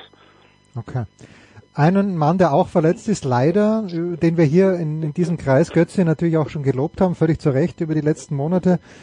Das ist leider Juri Knorr und äh, jetzt ist das Sample Size für die Rhein-Neckar-Löwen natürlich extrem klein mit bis jetzt erst vier gespielten Spielen. Ich glaube, heute Abend sind sie wieder dran gegen Balingen. Äh, wie gravierend ist die Verletzung von Juri? Das weiß ich nicht. Das werde ich jetzt äh, hoffentlich rausfinden, wenn ich am Samstag in Mannheim bin. Okay. Ähm, alles, was ich jetzt, also sie, sind da spärlich bislang in der in der offiziellen Informat, äh, Informationspolitik. Ich habe jetzt gerade nur vorhin nochmal gelesen. Also für für den Sonntag soll es auf jeden Fall mal nicht reichen, aber ähm, tatsächlich mehr Details habe ich da noch nicht. Aber ich werde mich jetzt übers Wochenende damit beschäftigen und werde dann auch vor Ort sein und dann äh, hoffentlich ein bisschen mehr rauskriegen, wovon ich ausgehe. Und bei den Löwen ist es ja nicht nur Juri Knorr, der verletzt ist im Moment, sondern fast die halbe Mannschaft. Also die ächzen auch brutal ähm, und haben sich jetzt trotzdem wieder berappelt, ja, was ja auch zu erwarten war. An der Tabellenspitze aber, Uwe, wir haben sie beim letzten Mal in dieser Runde auch gelobt, nach wie vor die MT Melsungen. Es geht jetzt gegen Hannover, wo Christian Prokop, wie man so schön sagt, einen wonderful Job hinlegt. Ähm, ist das schon der, der Stolperstein, den du ja vor ein paar Wochen avisiert hast, oder wird die MT Melsungen das noch einigermaßen seriös über die Runden bringen? Also ich äh, sehe das auch so, dass das wirklich eine Hürde sein kann, denn äh, Hannover macht für meine Begriffe gar keine schlechten Spiele und ist für jeden äh, schwierig äh, zu beackern. Aber wenn die Melsunger das auch in den Griff kriegen, danach spielen sie gegen die von Götzi so hochgelobten äh, bergischen äh, Löwen. Das sollte zu machen sein. Und äh, dann spielen sie zu Hause gegen Erlangen. Also das ist schon ein echt geiler Spielplan für die MT, so wie sie es jetzt entwickelt hat. Und äh, die können den nächsten Schritt machen gegen Hannover, keine Frage. Und dann äh, ist es wirklich so, dass die anderen gegeneinander spielen? Wir haben ja jetzt auch Magdeburg gegen Kiel äh, äh, am Wochenende und äh, sind dann vielleicht irgendwann schon alle mit vier, fünf Minuspunkten gesegnet, während die MT da vorne an der Spitze rumsegelt ne? und eigentlich im Schlepptau nur noch die Füchse hat äh, mit den jetzt schon besprochenen Problemen. Also das wird sehr spannend, wie, wie lange das dauert, dieses Hoch in Nordhessen. Wann sprechen wir über die von Uwe hochgelobten Göppinger? Ja, später. Äh, aber äh, Götze, ist das jetzt so? Äh, Erinnert euch bitte, und wir erinnern uns alle, damals, als Kaiserslautern aufgestiegen ist und, und ein Spiel nach dem anderen gewonnen hat und plötzlich waren die Meister, kann sich da eine so eine Dynamik entwickeln wie damals. Der Handball mit Fußball nicht vergleichbar, weil viel ausgeglichen natürlich die HBL, aber das, es kommt immer mehr Selbstvertrauen dazu, dann hat man vielleicht auch mal einen glücklichen Spielverlauf gegen einen wirklich starken Gegner und bam, sechs äh, Spieltage vor Schluss hat die MT Melsungen vier Punkte Vorsprung auf den zweiten. Ist sowas denkbar? Das kriege ich jetzt nicht so ganz zusammen, was du hier eingeleitet hast. Soweit ich Na, ich weiß, sag, ist damals hat Kaiserslautern- kein, kein, kein, Kein Aufsteiger, das, das nicht, aber jemand, mit dem er vor der Saison vielleicht nicht als Titelkandidat gerechnet hat und damals hat Kaiserslautern niemand ernst genommen, wenn ich mich richtig erinnere, und dann waren sie plötzlich deutscher Meister. Nee, ich glaube nicht, dass es sowas, ähm, dass sowas möglich ist beim Handball. Ähm, da würde ich nicht mitgehen oder es würde es nicht für möglich halten. Aber was natürlich jetzt schon Fakt ist, jetzt sind sie tatsächlich mal in einer positiven Dynamik drin, das was du ja gerade beschreibst. Ey, ey, also um ganz ehrlich zu sein, ich traue dem Frieden noch nicht. Ich will mir das erst noch ein paar Wochen angucken, am allerliebsten sogar noch ein paar Monate, denn selbst wenn sie bis zum Jahreswechsel ganz da vorne stehen, heißt es für mich noch gar nicht, dass das auch bis zum Ende so sein wird. Erinnert euch zum Beispiel an die Löwen aus dem vergangenen Jahr. Hm. Vergleich, also durchaus ähnliche Situation. Mit denen hatte ja auch keiner gerechnet nach dem, nach dem Umbruch an die Schmied weggegangen, neuer Trainer, neue Mannschaft. Und dann sind die überragend reingekommen in die Saison und haben die komplette Hinserie auf Augenhöhe mit den, mit den anderen vier oder mit den vier Top-Mannschaften gespielt. Und äh, dann, dann mussten sie doch deutlich abreißen lassen. Ja, sind, sind zwar als Fünfter eingelaufen, aber der Abstand war ja schon relativ groß. Ja. Und äh, deswegen, selbst wenn jetzt Melsung noch ähm, einige Wochen und Monate in dem Fahrwasser bleibt, die Saison ist verdammt lang und äh, ich bin, bin ziemlich sicher, dass sich das bis zum, bis zum Ende wieder ja, einpendeln wird. Aber klar, jetzt mit dem Start, mit der grundsätzlichen Qualität, die da ist, aber das muss es sowieso ja das Ziel sein, mindestens um fünf, sechs mitzuspielen. Ja, also ich- kann nur sagen, ist der Ruf erst ruiniert, spielt sich danach ungeniert. Jawohl. Ähm, ne, also die MT hat jetzt in den letzten Jahren so viel dafür getan, dass man nichts mehr von ihnen erwartet, dass es jetzt endlich funktioniert. Und ich sage nochmal, Christo Panz ist für mich der Schlüsselwechsel gewesen. Das ist eine andere Qualität. Und sie haben jetzt schon ein Spiel von den Oberen gewonnen in Kiel. Das sind zwei Punkte, die ihnen niemand mehr nimmt und die bei Kiel ganz hart zur Buche geschlagen haben. Also das sind ja schon jetzt Zeichen gewesen. Ne? Und dann haben wir, äh, glaube ich, in zwei Wochen spielen sie bei den Füchsen. Ähm, also es kommen jetzt auch die, diese Duelle für die MT Melsungen, wo es, wo es wirklich darum geht, sind sie schon soweit oder äh, fallen sie äh, wieder zurück?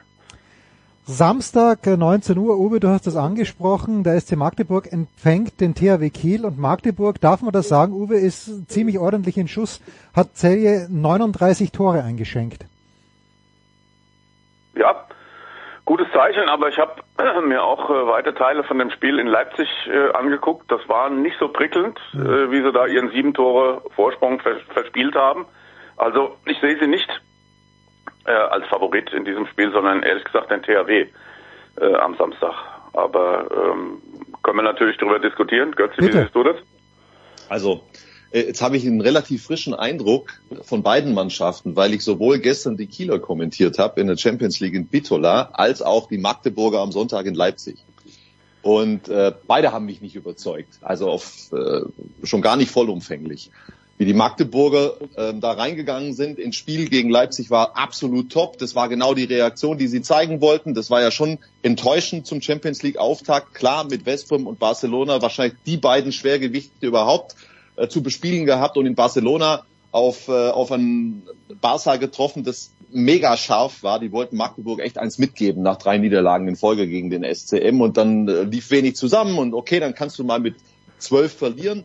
Aber äh, trotzdem war das schon ernüchternd und sie wollten da auf jeden Fall eine Reaktion zeigen in Leipzig. Das ist in der ersten Hälfte absolut gelungen. Da waren sie eine Klasse besser als Leipzig. Ich hätte an der Stelle auch keinen Pfifferling mehr auf den SCD HFK gewettet, aber wie dann die zweite Hälfte gelaufen ist und wie sie das hergegeben haben und sie hätten am Ende ja sogar noch verlieren können, gut sogar, ähm, und auch wie, wie die Befindlichkeiten da bei den Magdeburgern sind, das, das, das war schon erstaunlich. Das ist noch nicht absolut stabil, ganz eindeutig. Und die Kieler, wie schwer die sich gestern offensiv getan haben, gegen ein echt limitiertes Bitola, was jetzt Champions League äh, Ni- Niveau betrifft. Äh, Da bin, ich, da bin ich gespannt. Ich bin mir ziemlich sicher, dass das ein, ein sehr enges und vor allen Dingen sehr umkämpftes Spiel sein wird am Samstag in der GTEC Arena. Äh, Ob es ein Handball-Leckerbissen wird in der momentanen Verfassung der beiden Mannschaften, ich weiß es nicht. Aber Götze, um bei dir zu bleiben, wenn du schon kommentiert hast, nur 20 Gegentore, war das wirklich, weil Bitola komplett limitiert ist für die Champions League? Ja, das ist äh, meistens ist es eine Gemengelage und ein, ein Wechselspiel.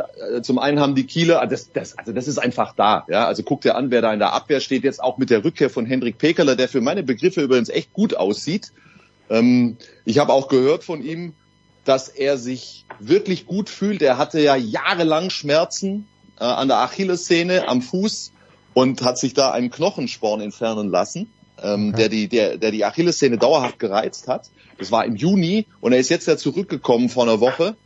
Ähm, und er ist wirklich schmerzfrei. Also der, der Kerl kriegt das Grinsen nicht mehr aus dem Gesicht. Und jetzt stehen die da, ja, im Zentrum mit Winzek, mit Pekeler und an der Seite dran noch äh, Duvniak und Konsorten. Die haben einfach eine super Abwehr. Und sehr guter Griff, Samir Bellassen, der französische Keeper, den sie aus Dunkerque geholt haben. Meiner Meinung nach, auch was ich jetzt schon gesehen habe gegen Szeged und gestern in Bitola, äh, deutlich besser als Vincent Gerard im Nachhinein ja fast, es tut mir echt leid, also es hat überhaupt nichts mit Gerard zu tun, ich wünsche ihm überhaupt nichts Böses, aber er ist einfach besser als Gerard aus meiner Sicht. Und jetzt haben sie wieder zwei ähm, gute Torhüter, kein Landin, überhaupt keine Frage, aber mit Mirkwa und Bellassen zwei gute Torhüter. Und mit dieser Abwehr sind sie natürlich absolut konkurrenzfähig, aber äh, offensiv offensiv äh, hat es mich jetzt nicht vom Sitze gerissen, was der THW da gespielt hat. Da bringt Chippa Götu, der junge Fähringer, ähm, bringt bringt was Unberechenbares rein, aber das sind ganz viele Einzelaktionen.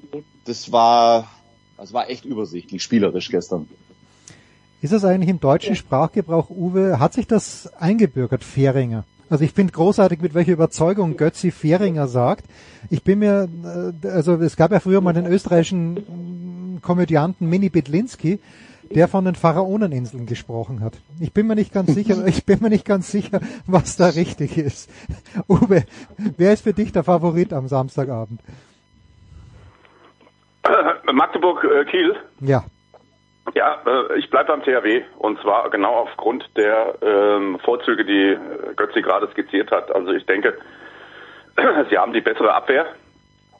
Ähm, Celle war jetzt kein Prüfstein für den SCM, aber ich habe ja auch die anderen äh, Champions League Spiele da gesehen und äh, da sind sie einfach auch auseinandergenommen worden von den Angriffsreihen von äh, Westbrem und von von Barca und ähm, ich glaube, dass die Abwehrreihen entscheiden und es genauso äh, laufen wird, dass der THW einfach ein paar leichte Tore äh, machen kann äh, beim SCM und knapp die Nase vorne hat.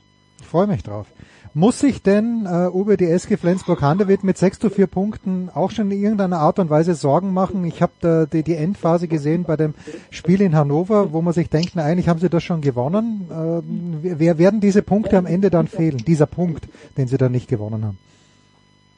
Boah, das ist äh, schwer zu sagen. Ähm, ich will jetzt nicht so weit gehen äh, wie, wie Götze und da ein paar weitere Wochen einfordern, aber es sind schon Dinge zutage getreten, die symbolisieren, dass die SG eben noch nicht so eingespielt ist mit den neuen Leuten. Natürlich ist Simon Püttlik ein absoluter Weltklasse-Spieler, der äh, diesen Kader veredelt hat, keine Frage. Und auch die anderen Neuzugänge sind gut. Aber es geht ja auch immer drum, wie lange spielen Angriffsreihen zusammen, wie lange äh, ist so eine Abwehr schon aufeinander äh, eingestimmt. Und ähm, da kannst du dir einfach Zeit nicht erkaufen ja, durch die Neuzugänge. Und äh, das sieht man immer wieder. Und zwar in Situationen, wo es kribbelig wird. Dann weißt du Bescheid, was eine Mannschaft wert ist.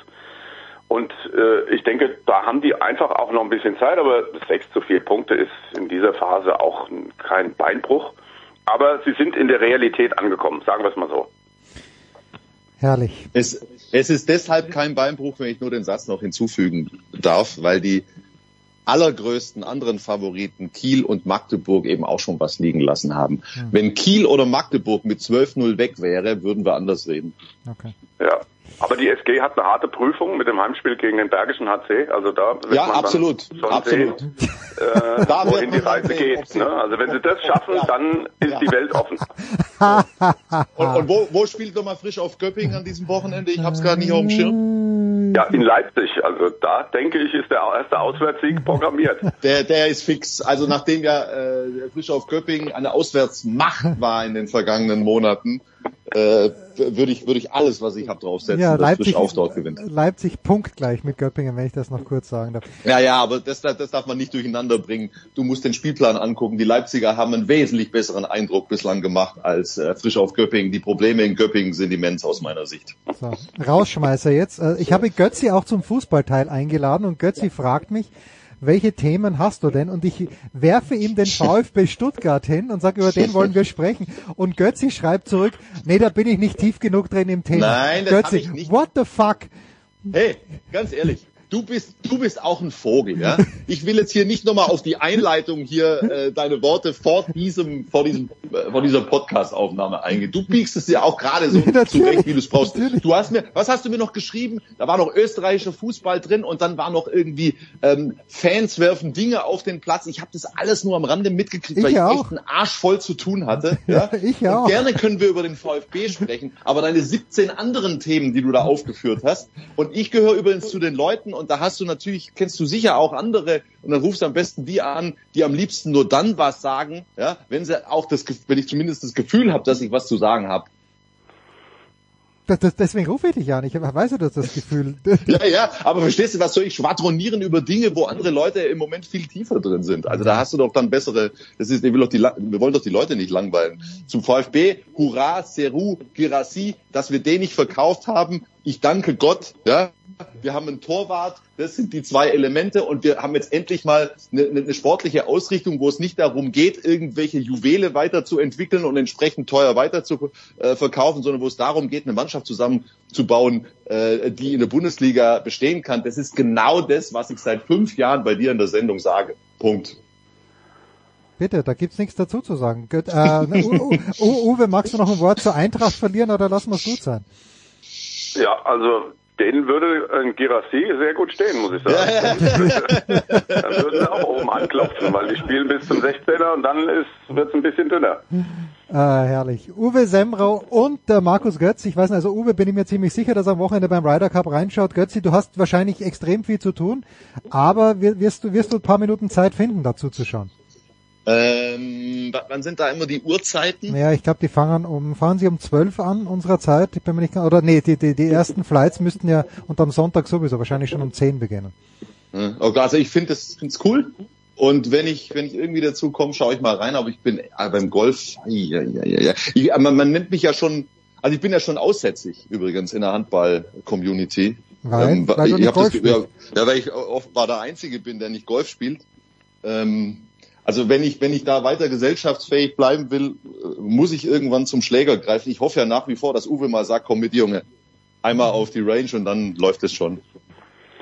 Ja, hat ja noch ein bisschen Zeit, bist ja noch jung. Ja, du, du, du musst erstmal mit Uwe das Rückhandduell gewinnen, dann lädt er dich möglicherweise zum Golf. Ja, dann wird's nichts mehr. Dann Ja. muss ich warten, bis er 80 ist. Uwe Semrau und Markus Götz, danke ihr zwei Big Show 629, kurze Pause.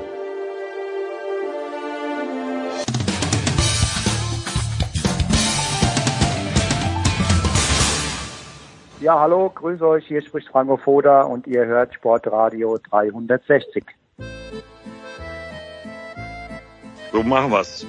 Eine Woche Steiermark liegt hinter Eddie Mielke. Es geht los mit dem Motorsport Big Show 629.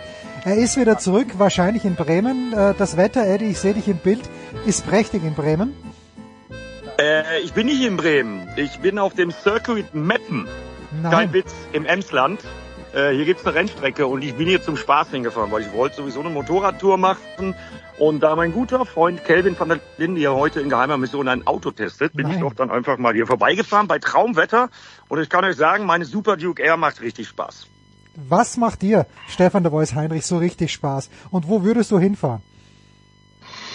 Äh, wahrscheinlich nach Italien. Irgendwas Schönes dort zu essen, zu trinken, vermute ich mal, aber aktuell bisschen schwierig. Ich bin gestern äh, im Mund operiert worden. Nein, nein. Ähm, der Zungenleguan muss wieder TÜV kriegen und da sind ein paar Aufräumarbeiten notwendig. Aber heute hier bei euch kein Problem.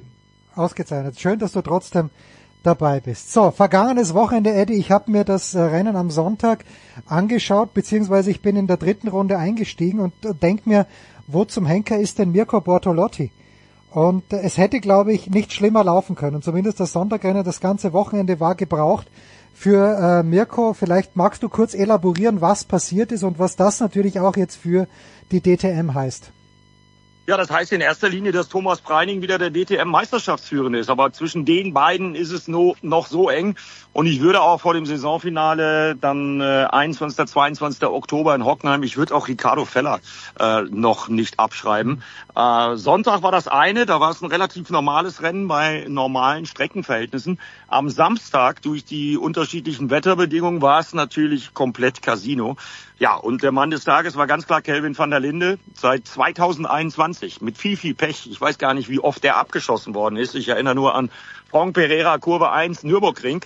Äh, also der hatte so viel Pech und endlich hat er das Ding mal wieder gerockt fürs Hause Abt und äh, ist auf Platz 1 gefahren. Das war so vor dem Wochenende am Red Bull Ring durch die Balance of Performance äh, mit den Audis nicht zu erwarten. Ja, und dann auch noch sein Teamkollege am Geburtstag vom CEO von Thomas Biermeier, Ricardo Feller. Äh, Der fährt mal eben von ganz hinten, von Startplatz 26 auf Platz 3. Also äh, könnt ihr euch vorstellen, da war die Stimmung bei den Herrschaften aus dem Allgäu sehr, sehr gut. Und ein besseres Geschenk können zwei Profirennfahrer ihrem Chef äh, an seinem Geburtstag ja gar nicht machen. Äh, das war großes Kino. Insgesamt war es Red Bull Ring äh, am Wochenende äh, wie immer toll, wie immer in Österreich. Es war gut besucht, an die 50.000 Zuschauer. Ja, und mich freut am meisten, dass mein größter Wunsch in Erfüllung gegangen ist, nämlich dass die Meisterschaft, der Meisterschaftskampf. Und wir haben am letzten Wochenende gesehen, wie schnell das in der DTM gehen kann, was alles passieren kann. Es ist offen und es wird ein Finale Furioso. Freue ich mich auch jetzt schon drauf. 29 Punkte Unterschied an diesem Wochenende The Voice zwischen Thomas Preining und zwischen Mirko Bortolotti und Ricardo Felles insgesamt 31 Punkte im Moment hinter Preining in der Gesamtwertung. Siehst du diesen Dreikampf auch noch The Voice oder äh, denkst du, dass Bortolotto, Bortolotti nur 10 Punkte äh, voneinander entfernt das untereinander ausmachen werden? Also wir hoffen auf äh, große Spannung, aber man sieht ja auch durch die Pole Position zum Beispiel am Samstag bei äh, widrigen Witterungsverhältnissen mit Laurin Heinrich, was da alles passieren kann. Mich hat am Wochenende sehr gefreut, dass der Bernd Schneider mir eine Message geschickt hat und hat gesagt, jetzt bist du schon nicht da, schickst aber deine Tochter und dann fährt der Laurin Heinrich auf Pole. Sag mal, das gibt's doch wohl nicht.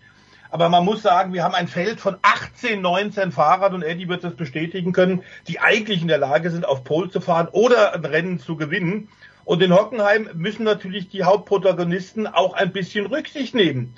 Während ein Ricardo Feller tatsächlich alles oder nichts reinwerfen wird, all in, denn der hat nicht viel zu verlieren, aber Preining und äh, natürlich auch Bortolotti müssen da schon ein bisschen aufpassen. Wir erinnern uns an letztes Jahr, was da alles passiert ist, was für dramatische Unfälle wir hatten in Hockenheim beim Finale. Also es ist wirklich extrem spannend.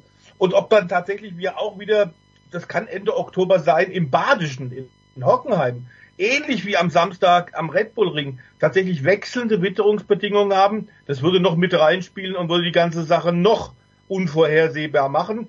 Klar ist aber, dass äh, die beiden Hauptprotagonisten sind genannt mit Mirko Bortolotti und mit Thomas Breining. Die, die haben fünfmal sich an der Tabellenspitze in diesem Jahr schon abgewechselt. Das sind schon aktuell die herausragenden Fahrer. Ja, Ja, Thomas Preining ergänze ich noch dazu. Thomas Preining tatsächlich als einziger im Feld in jedem DTM-Rennen bisher gepunktet. Ja, und Konstanz war schon in der Vergangenheit so das Zauberwort, was einen dann zum DTM-Champion macht. Das wäre der erste österreichische DTM-Champion.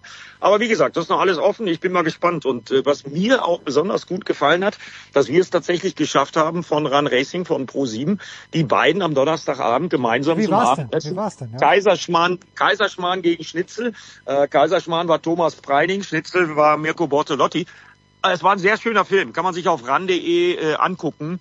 Ähm, die beiden mit großem Respekt voreinander und das finde ich ja dann immer besonders toll, wenn zwei, die um einen Titel kämpfen, äh, der natürlich Karrierehighlight für beide wäre, äh, wenn die dann in der Lage sind, sich zusammen an einen Tisch zu setzen und da haben sie sehr gut mitgespielt. Wie gesagt, wer es verpasst hat, kann es sich auf ran.de angucken. Lohnt sich, war sehr unterhaltsam. Ein Wort noch zu diesem Wochenende. The Voice. Erstens, hat's deine Tochter auch zum Bachwirt geschafft? Und zweitens, gibt es verwandtschaftliche Verhältnisse mit Lauren Heinrich? Nein, gibt es nicht. äh, Aber der Name macht ihn wahrscheinlich schon äh, zu einem Turbofahrer. Überhaupt gar keine Frage. Äh, gibt keine verwandtschaftlichen Verhältnisse, aber das ist jetzt schon erstaunlich. Auch der Weg über den Carrera Cup, das ging jetzt sehr schnell für den Laurin. Und man muss sagen, also in seiner äh, ersten Saison in der DTM macht er das richtig gut. Da gibt's also noch eine große Perspektive äh, für diesen Fahrer, überhaupt keine Frage, zumal er beim Team äh, Bernhard, und das weiß der Eddie auch, natürlich mit Timo Bernhard den idealen Ausbilder eigentlich hat. Und genauso ist es ja von Porsche auch gedacht. Der Porsche Junior Laurin Heinrich eben jetzt bei Timo Bernhard, um tatsächlich weiter zu lernen als Profi. Und die Ergebnisse in diesem Jahr zeigen das ziemlich deutlich. Äh, abgesehen davon, dass am Samstag im Qualifying natürlich Porsche-Bedingungen geherrscht haben. Also das Heckmotorauto mit der Traktion bei nassem Geläuf hat natürlich einen großen Vorteil. Aber du musst das trotzdem erstmal rausfahren. Er hat bis zum Stopp äh, im ersten Rennen auch das Rennen souverän angeführt. Das war schon eine sehr, sehr gute Leistung und wir haben also nicht die, die etablierten Namen, die wir eigentlich schon auf dem Zettel hatten, die wir kennen, sondern es sind einige hervorragend schnelle, gute Junge auch, die in der Zukunft der DTM eine große Rolle spielen werden. Ganz genau, dem stimme ich 100% zu, zumal Laurin Heinrich auch noch als Charakter, als Typ äh, eine echte Bereicherung für die DTM ist. Hatte übrigens gestern Geburtstag, ist 22 geworden. An dieser Stelle Happy Birthday, Laurin Heinrich, macht großen, großen Spaß mit ihm und äh, ich bin sicher, von dem werden wir in Zukunft noch ganz, ganz viel hören. Werden wir darauf achten. So von einem Mann, äh, The Voice, von dem man seit vielen, vielen Jahren etwas hört, der, den wir hier aber ehren wollen. Also ganz ehrlich, äh, ich hätte schon sehr, sehr tief in mir kramen müssen, dass ich mit äh, dem Namen Roland Kussmaul etwas anfangen kann. Aber er hat seinen 80. Geburtstag gefeiert. The Voice, er ist, äh, du bist eine Legende, aber Roland Kussmaul ist, glaube ich, auch eine Legende. Äh, also ich bin keine Legende, aber der Roland Kussmaul tatsächlich ist eine und er ist so ein bisschen in dem Alter äh, Peter Falk, dann natürlich auch Manfred Jantke, die ganzen Leute, die bei Porsche über Jahrzehnte für diesen äh, Hersteller aus Zuffenhausen, aus Stuttgart unglaublich viel getan haben weltweit. Äh, tatsächlich ein Ingenieur, der dann auch als Testpilot und als äh, Renn- und Rallye-Fahrer für Furore gesorgt hat. Das heißt aber natürlich, das ist ideal als Partner für die Rennfahrer, mit denen er als Renningenieur gearbeitet hat, weil der sich selber auch ins Auto reinsetzen kann und genau weiß, äh, erzählen die mir jetzt hier einen Schmuh, wenn ich das nicht glaube, hocke ich mich selber rein und probiere es aus. Ähm, oder äh, ist es richtig? Und äh, so Leute wie Hans-Joachim Stuck oder auch ein Walter Röhrl loben ihn des höchstens jetzt ob seines Jubeltags. Walter Röhrl, wir wissen, einer der besten Autofahrer weltweit nach wie vor. Diese Personalunion tatsächlich bei Roland der Fähigkeiten, wenn du so willst, Mechaniker, Ingenieur, Fahrer war natürlich ideal und er sagt, äh, es war äh, ein- einer der Höhepunkte meines Lebens, sagt der zweifache Rallye-Weltmeister Walter Röhrl, dass ich tatsächlich Roland Kustmaul kennenlernen durfte und mit ihm lange gearbeitet habe, auch im Rallye-Bereich eben. Er ist übrigens selber, Roland Kustmaul, auch mal Service gefahren bei der Rallye Dakar mit dem Porsche 959, den Rothmans Porsche, an den sich viele erinnern werden, ganz ehrlich auch Eddie. Und da ist er mitgefahren, hat also Service gemacht für die Top-Fahrer und ist dann auch in die Top 6 gefahren. So gut ist er tatsächlich. Ähm, ein Juwel ganz sicherlich äh, für äh, den Motorsport, ein Juwel für Porsche, der auch das Understatement der Marke eigentlich immer gut vertreten hat und ähm, der äh, die 911er in allen Rallye- und Rennvarianten entwickelt hat über Jahrzehnte. Äh, Im Übrigen auch ich habe lange mit ihm gearbeitet und äh, wir hatten auch unglaublich viel Spaß. Der konnte auch echt jeden Scherz mitmachen, eine ganz coole Socke. Und toll, dass er jetzt 80 geworden ist. Auch das Timo Bernhard Team bei Porsche hat er oft unterstützt hinter den Kulissen. Denn natürlich ist er längst äh, offiziell retired, aber du findest ihn fast an jedem dritten, vierten Rennwochenende noch irgendwo an der Rennstrecke. Eddie. Ja, natürlich kann ich mich an das Auto erinnern und natürlich sagt auch mir der Name was. Äh, also Happy Birthday auch von dieser Stelle. Und solche Leute braucht es im Rennsport, die dann, obwohl sie in den vorzeitigen Ruhestand gegangen sind, einfach den Motorsport weiter oben halten und leben und vor allen Dingen die Message des Motorsports weiter verbreiten. Dafür danke. Tja, und ich, äh, ich, ich finde es immer wieder spannend, dass eben, dass eben nicht nur Theoretiker sind, sondern auch Leute in der Praxis dann bei Paris Dakar mitfahren. Jetzt hatten wir letzte Woche natürlich auch vorausgeschaut, ein kleines bisschen auf die MotoGP in Indien, ähm, wo ausnahmsweise mal nicht Pecco Bagnaia gewonnen hat, der Voice, sondern Marco Besecchi vor Jorge Martin, Fabio Cattararo, KTM mit Brad Binder auf Position 4. Gab es irgendetwas an diesem Rennen außer den Ausfall von Pecco Banaya, mh, auf das wir gesondert eingehen müssen? Wenn ja, bitte gerne. Also die Indien-Premiere war, wie wir es aus äh, der Vorschau bei dir vor einer Woche ja auch schon festgestellt haben, mit den entsprechenden Problemen behaftet. Aber man muss sagen, die Veranstaltung selbst, die Rennstrecke für die Motorrad-WM gut. Aber es gab dann wirklich wahnsinnig viele Kuriositäten und es war ein Chaos äh, insgesamt. Die Organisation über die Zollformalitäten, über die Visa-Formalitäten haben wir hier bei dir, lieber Jens, vor einer Woche ja schon berichtet, dass Marc Marquez viel zu spät anreisen konnte und eigentlich da eine professionelle Vorbereitung nicht möglich war. Äh, klar ist auch, dass Pecco Bagnaia äh, tatsächlich die WM wieder richtig spannend gemacht hat. Durch seinen Fehler, durch seinen Crash. Äh, also ganz fehlerfrei ist er nicht, aber das immerhin auf einem sehr hohen Niveau. Und klar müssen wir auch sagen, Marco Bececchi am äh, Samstag im Sprint echt um alle Chancen gebracht. Der war von Anfang an in Indien super schnell und ist aber leider am Samstag von seinem Teamkollegen Luca Marini abgeschossen worden. Hatte da einen dicken Hals und das haben wir dann am Sonntag gesehen. Er ist auf und davon gefahren. Und durch den Fehler äh, von Banyaya, müssen wir sagen, ist nun auch Jorge Martin wieder rangekommen. Also das sind äh, für die nächsten MotoGP-Rennen ist wirklich extrem viel Spannung. Das sind jetzt noch 13 Punkte. Also im Grunde geht's wieder neu los. Und jetzt Motegi Japan am nächsten Wochenende. Äh, Eddie mit Alex Rins, der es versuchen wird nach seiner langen Verletzung. Schwer zu sagen, wer da vorne ist. Zumal auch da in Japan wissen wir dieser Zeit nie, wie das Wetter ist. Ganz genau, Wetterkapriolen sind in Motegi eigentlich vorprogrammiert, ja. Und dann gucken wir mal aufs Thema Honda. Du hast es angesprochen, Alex Rins gibt sein Comeback. Ich habe es gerade noch gelesen, ist von den Rennärzten für fit erklärt worden äh, für das Rennen in Motegi am kommenden Wochenende. Rennstart MotoGP übrigens äh, um 8 Uhr, wenn ich mich nicht täusche, am Sonntagmorgen. Also ist was für Frühaufsteher. Ähm, betonen möchte ich noch, Stefan Bradl mit einem starken Wochenende in Indien hat einen Punkt geholt. Äh, auch das ist bemerkenswert. Aber ebenso bemerkenswert, und da haben wir ja auch schon ein paar Mal drüber gesprochen, ein Verletzter mehr, nämlich Luca Marini. Der musste direkt am Schlüsselbein operiert werden. Also dieses stramme Programm und nächstes Jahr, mittlerweile ist ja der offizielle Kalender draußen. Nächstes Jahr wird es 22 MotoGP-Wochenenden geben. Da sagen viele, das ist too much. Und wenn wir uns die Verletztenliste aus dieser Saison nochmal in Ruhe angucken, äh, dann müssen wir sagen, das ist schon wirklich ein straffes Programm. Ja, also wenn man sich das jetzt nur nebeneinander legt, auch im Internet, die Rennen der DTM, sehr, sehr übersichtlich, wo da gepunktet wurde. Und bei der Grafik hier bei der MotoGP kriegt man es fast nicht hin. So viele Rennen sind da aneinander gereiht. Jetzt hatten wir letztes Wochenende, wir werden dann gleich über die Formel 1 sprechen, war in Suzuka zu Gast, The Voice. Dr. Helmut Marko hat dann in aller Ergriffenheit gesagt, natürlich doppelt schön, dass wir das jetzt hier in der Nähe von des Honda-Werks äh, geschafft haben. Wie groß ist denn der Druck auf Marc Marquez oder generell auf Honda an diesem Wochenende? Na, der Druck ist natürlich gewaltig, das ist klar, wobei Marc Marquez immer sich hat noch nicht in die Karten schauen lassen. Wir haben ja letzte Woche schon spekuliert. Ich glaube tatsächlich, dass er äh, wechseln wird, aber äh, auch jetzt am Donnerstag offenbar in Motegi noch keine offizielle Aussage. Äh, ich glaube, er hat sogar ein bisschen Spaß gerade daran, die Journalisten äh, immer wieder in die Irre zu führen. Er sagt immer wieder, also er habe für sich eigentlich im ganz engen kleinen Kreis, das sind, äh, betrifft ihn und zwei, drei Leute, die engsten Berater, die Manager, Familie, äh, habe er im Grunde schon eine Entscheidung getroffen, aber er wird sie noch nicht kommunizieren. Er wird das neue äh, Chassis wohl auch noch nicht fahren. Juan Mir will in Motegi das neue Ding ausprobieren. Ähm, mal gucken, was dabei rauskommt. Aber klar, die japanischen Hersteller haben natürlich einen irren Druck, jetzt vor Heimspiel zu performen.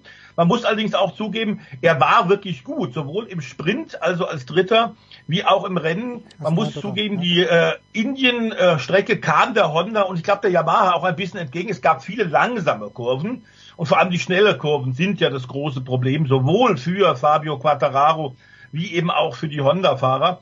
Fabio war am Rennen Sonntag dann tatsächlich in, in Indien wirklich stark, ist toll gefahren. Aber genauso wie Honda, wie Japan, ich meine, ein dritter Platz in Motegi wäre toll, aber ob sie das erreichen können, ich habe da meine Zweifel. Also ich glaube zum Beispiel, äh, dass er an diesem Wochenende keine Entscheidung bekannt geben wird. Allein schon aus Respekt vor den Honda-Managern, für die er ja äh, sehr, sehr lange unterwegs war.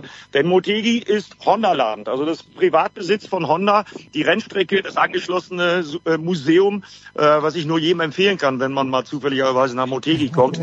Ich glaube, ich glaube, da wird an diesem Wochenende von Marc Marquez zum Thema Wechsel oder nicht nichts kommen.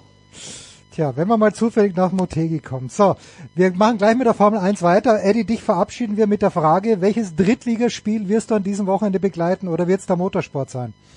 Gar keins. Ich werde mir den Wecker stellen, werde Motegi gucken, werde meine Reisetasche packen und werde das erste Mal seit langer, langer Zeit mit meiner Frau gemeinsam am Montagmorgen nach Kreta fliegen und elf Tage Strandurlaub machen. Das haben wir nämlich lange nicht gehabt. Das habt ihr euch verdient und wahrscheinlich ist es in Kreta um diese Zeit viel angenehmer als Mitte August. Eddie, herzlichen Dank. Wir machen eine kurze Pause. Big Show 629. Gleich geht's weiter mit der Formel 1.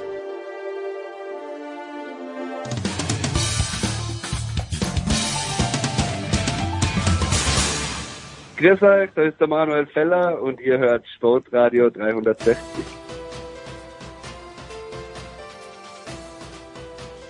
Sportradio 360, die Big Show 629. Weiter geht es mit der Formel 1. Der Voice ist dabei geblieben. Wie jede Woche am Start ist Stefan Eben, Formel1.de, motorsport.com. Servus Stefan.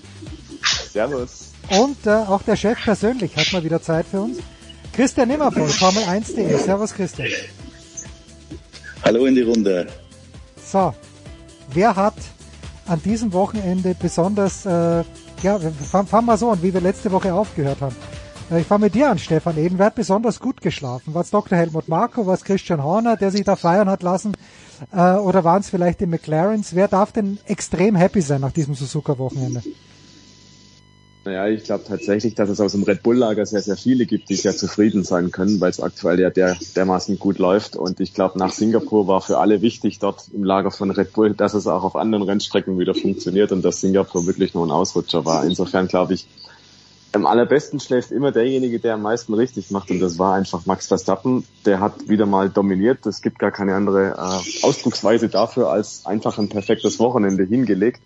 Und Red Bull war wieder in Überform unterwegs. Also da gibt's auch einen Helmut Marko, der gut schlafen kann, einen Adrian Newey, der gut schlafen kann, weil einfach extrem gute Autos und ein extrem gutes Team zusammengeführt wurden. Und das Ergebnis ist der, der Weltmeistertitel, der jetzt schon besiegelt ist, vorzeitig in der Konstrukteurswertung. Und ich glaube, rein rechnerisch können ja auch nur noch die Red Bull-Fahrer Weltmeister werden in der Fahrerwertung. Also das ist schon einfach mal was, wo man auch sagen muss, ja, das haben die einfach gut gemacht. Und alle anderen, die sind dazu angehalten, dass sie es besser machen müssen als bisher. Du sagst die McLaren, äh, die dürfen auch zufrieden sein. Ja, irgendwie schon. Aber andererseits werden die nicht zufrieden sein, solange es nicht noch eine Stufe weiter oben geht auf dem Podest. Also war natürlich gut, war natürlich klasse, auch für den Oscar Piastri, dass er zum ersten Mal auf dem Podium war zum Beispiel. Aber ich finde, bei ihm hat man zum Beispiel direkt nach dem Rennen auch gemerkt, Hm. es fuchst ihn halt, dass er schon wieder gegen Lando Norris verloren hat und dass er nur Dritter geworden ist und nicht Zweiter. Also da habe ich dann Zweifel, ob äh, zum Beispiel ein Oscar Piastri wirklich gut geschlafen hat nach dem dritten Platz oder ob er nicht gesagt hat, ah, es ärgert mich eigentlich insgeheim doch.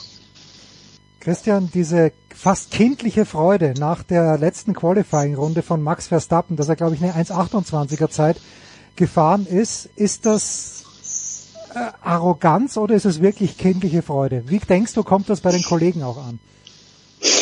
Ich glaube, es war Genugtuung nach diesem in die Hose gegangenen Rennwochenende in Singapur, weil Christian Horner hat äh, nach dem Rennen eine nette Anekdote erzählt, nämlich dass am Mittwoch vor Suzuka war er beim Pedal-Tennis äh, mit Max Verstappen. Übrigens, Jens, du musst mir mal erklären, was Pedal-Tennis eigentlich ist. Ich weiß Das das ist heute nicht so Das ganz ist genau. fantastisch. Das ist fantastisch. Das, das, das sage ich dir im Voraus, ja. Genau. So, jedenfalls äh, beim Pedal-Tennis hat Max Verstappen äh, dem Horner schon gesagt, du, lieber Christian, mich wurmt dieses Singapur-Wochenende so, äh, aber ich sag dir, am Sonntag gewinne ich mit 20 Sekunden Vorsprung.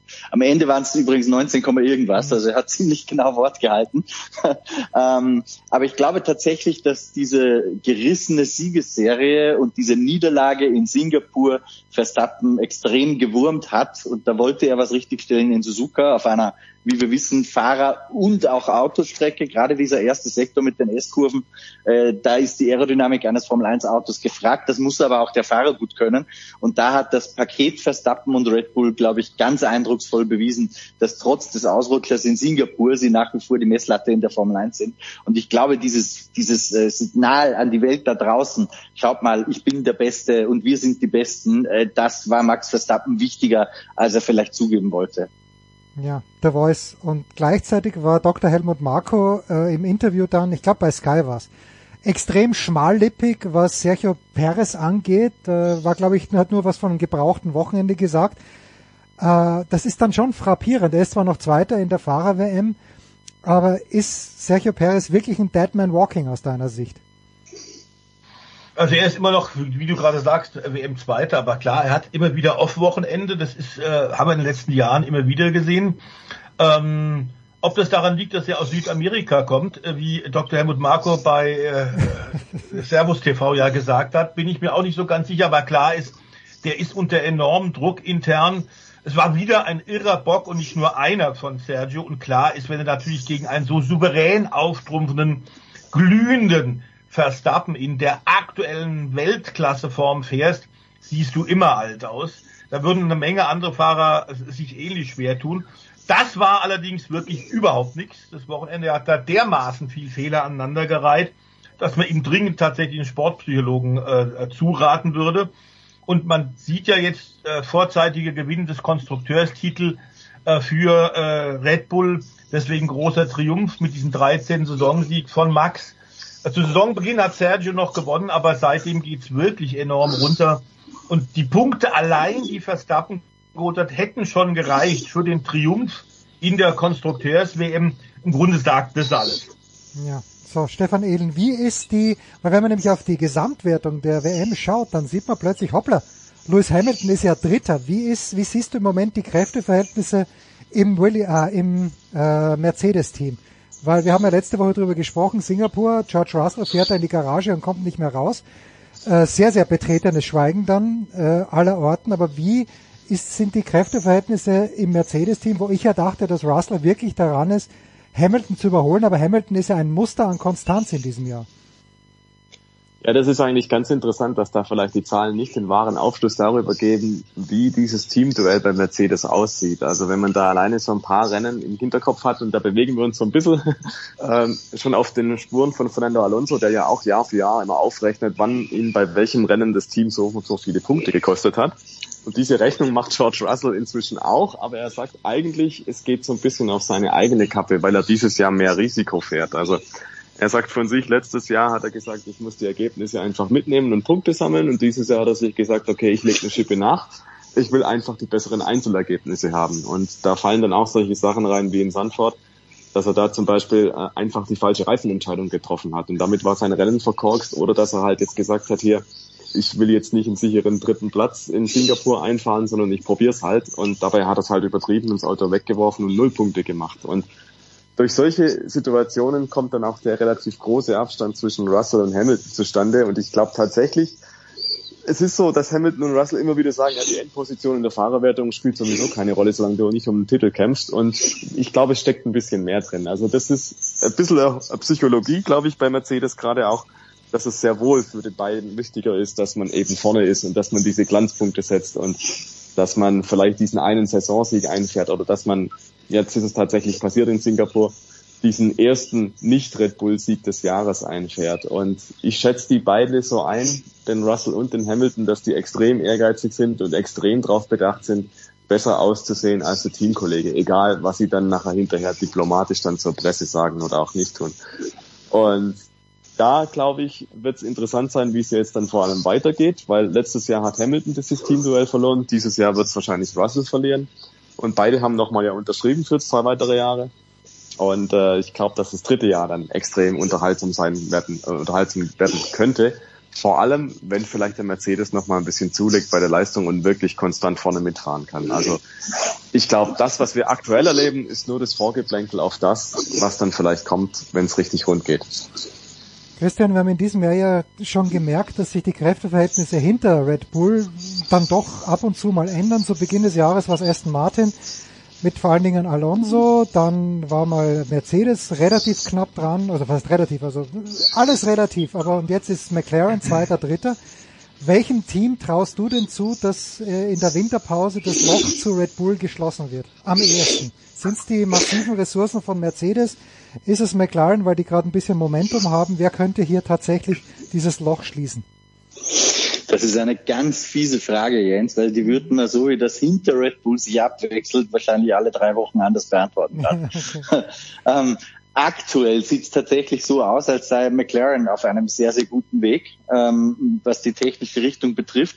Nur, das kann halt mit der nächsten Runde an Updates theoretisch wieder anders sein. Die Abstände sind einfach so knapp geworden in der Formel 1. Mhm. Da geht es wirklich um ein, zwei Zehntel, die den Unterschied machen, ob du Zweiter bist oder Fünfter. Ähm, dass das, finde ich, kaum noch vorherzusagen ist. Wenn wir uns zurückerinnern, Aston Martin ist ganz wunderbar in diese Saison gestartet. Alonso war der, der Mann der Saison mit mehreren Podestplätzen, war relativ komfortabel der erste Red Bull-Verfolger am Saisonbeginn. Und jetzt fährt er irgendwo zwischen Platz 8 und Platz 10 rum. Ähm, das ist die große Frage. War, war jetzt der Saisonbeginn eine Eintagsfliege bei Aston Martin oder ist das jetzt nur ein Zwischentief, gerade was die haben, auf dem Weg zu größerem? Also das finde ich unglaublich schwer zu beurteilen, weil es, glaube ich, wirklich solche Nuancen sind, die den Unterschied machen, dass es auf einzelne technische Updates ankommt, schlägt eine Entwicklung, die man in den Windkanal schiebt, äh, jetzt in diesen Tagen äh, voll an, dann kann das ein Vorsprung sein in den ersten Rennen äh, der nächsten Saison. Aber dieser Vorsprung kann auch sehr schnell wieder weg sein im Saisonverlauf. Ja. Das heißt, ich glaube, wir müssen uns auch von dem Gedanken verabschieden, zu sagen, wer wird 2024 konkurrenzfähig sein, weil das innerhalb der Saison äh, auch ziemlich wechseln kann. Das haben wir und Aston Martin und McLaren sind die Paradebeispiele Mhm. mit unterschiedlichen Kurven dafür. Dieses Jahr sehr eindrucksvoll gesehen. Kurz äh, bisschen weg jetzt hier vom Renngeschehen der Voice, aber du sitzt ja im baden-württischen, württembergischen, äh, wo ja Boss äh, im Gespräch war, möglicherweise Alpha Tauri zu kaufen. Jetzt lese ich, dass Adidas plötzlich im Gespräch ist. Gibt es da irgendetwas, was, was äh, lohnenswert wäre, mh, uns ein Update zu geben? Also momentan nicht, aber klar war, dass man äh, vermutet hat, dass äh, entweder tatsächlich jetzt in Japan oder kurz danach beim nächsten Rennen eigentlich eine Meldung rauskommen sollte.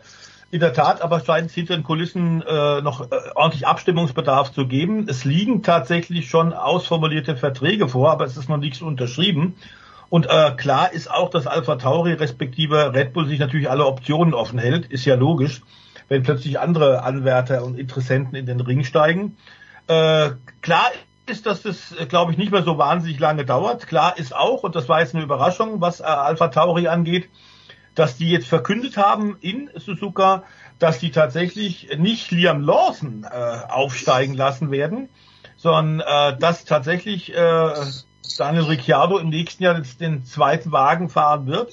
Das kam ein bisschen überraschend, aber da ist der Druck eben auf Alpha Tauri von der Öffentlichkeit, von Journalisten, von äh, vielen Fans auch äh, gewachsen, nach den hervorragenden und ja auch hier bei dir, lieber Jens, schon gelobten äh, Auftritten von Liam Lawson. Das heißt, er wird im nächsten Jahr ein Ausbildungsprogramm bekommen, so ähnlich äh, wie das Piastri ja auch äh, bei Alpine bekommen hat. Das heißt, er wird mit dem 2022er Auto sehr viel fahren. Er wird bei allen Formel 1 Grand Prix vor Ort sein.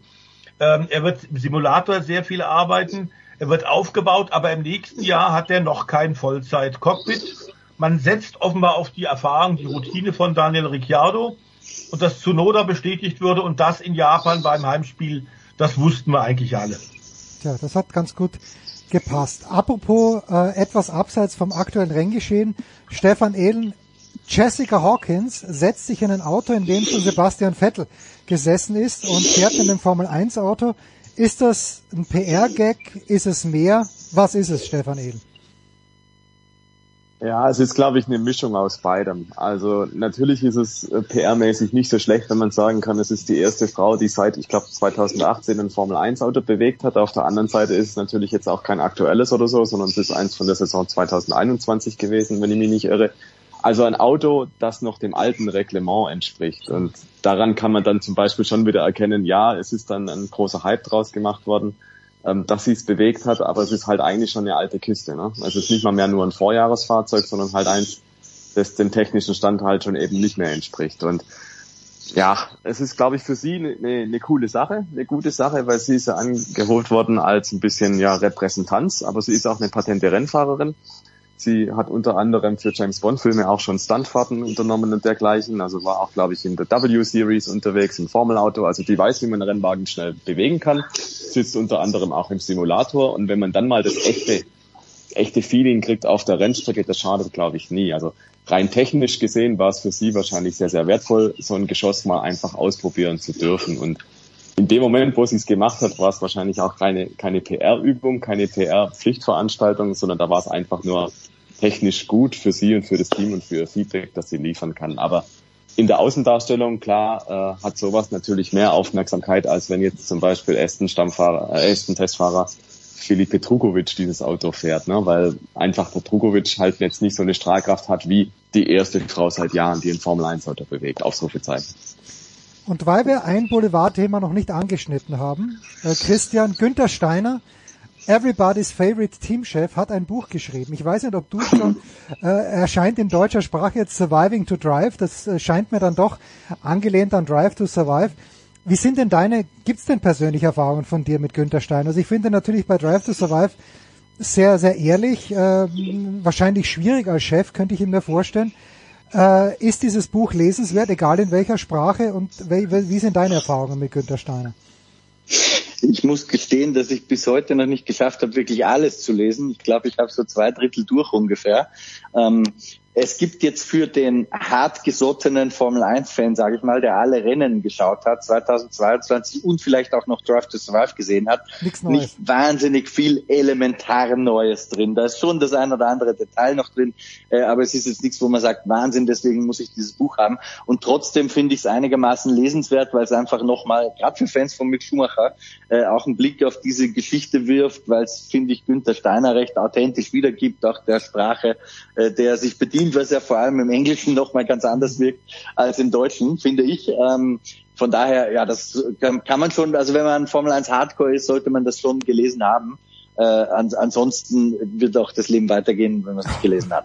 Gut, das, also es wäre jetzt wirklich schlimm gewesen, wenn du was anderes gesagt hättest. Ja? Ihr könnt nur weiterleben, wenn ihr das Buch von Günther Steiner gelesen habt. Also wir haben jetzt noch eine Woche Zeit, dann geht's in Katar weiter, äh, The Voice, aber so wie man dich kennt an diesem Wochenende, du wirst äh, sicherlich irgendwas äh, finden, was deine Aufmerksamkeit in den Bann zieht. Was wird es denn sein? Also bei mir ist es ganz klar auch äh, früh aufstehen, denn äh, Motorrad-WM ist ja tatsächlich in Motegi in Japan. Ähm, das werde ich mir genau reinziehen, um dann berichten zu können. Ähm, klar ist auch, dass wir dranbleiben, alle, die jetzt gerade auch dran sind an dem Thema Sebastian Vettel und 24 Stunden Ah ja. von Le Mans. Dann haben wir die Rallye-WM, die in Chile fährt, die letzte Schotterveranstaltung in diesem Jahr. Möglicherweise Kalle Rovemperer dort wieder vor seinem zweiten WM-Titel in Folge. Mal gucken. Also äh, es bleibt viel zu tun und es macht weiter enorm Spaß, dass man tatsächlich äh, Leidenschaft und, und, und Hobby mit beruflichem verbinden kann. Meine, dazu, das gilt für uns alle, wissen wir ja auch, wir gehören zu den Auserwählten, die tatsächlich mit, mit dem Job tatsächlich auch noch das Geld verdienen können. Was Besseres gibt's nicht. Das ist wahr. Aber darf ich kurz deine Einschätzung fragen und dann gerne auch die von Stefan und Christian. Äh, Sebastian Vettel, früher mal war es ja so, das habt ihr mir auch erzählt, äh, dass die Rennfahrer, muss man sich auch nur Rush anschauen, den fantastischen Film, wie ich immer noch finde, dass die einfach auch andere Klassen gefahren sind. Ist Sebastian Vettel ein Mann für die 24 Stunden The Voice?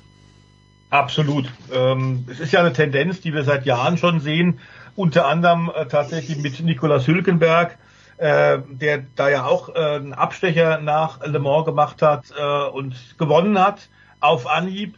Fernando Alonso in seiner Auszeit während seines äh, Formel 1 Sabbaticals ist Langstrecken-WM gefahren. Diese Autos, und deswegen wird es besonders gut passen, das hat, glaube ich, ähm, Christian auch der Marc Sura bei euch äh, deutlich gemacht.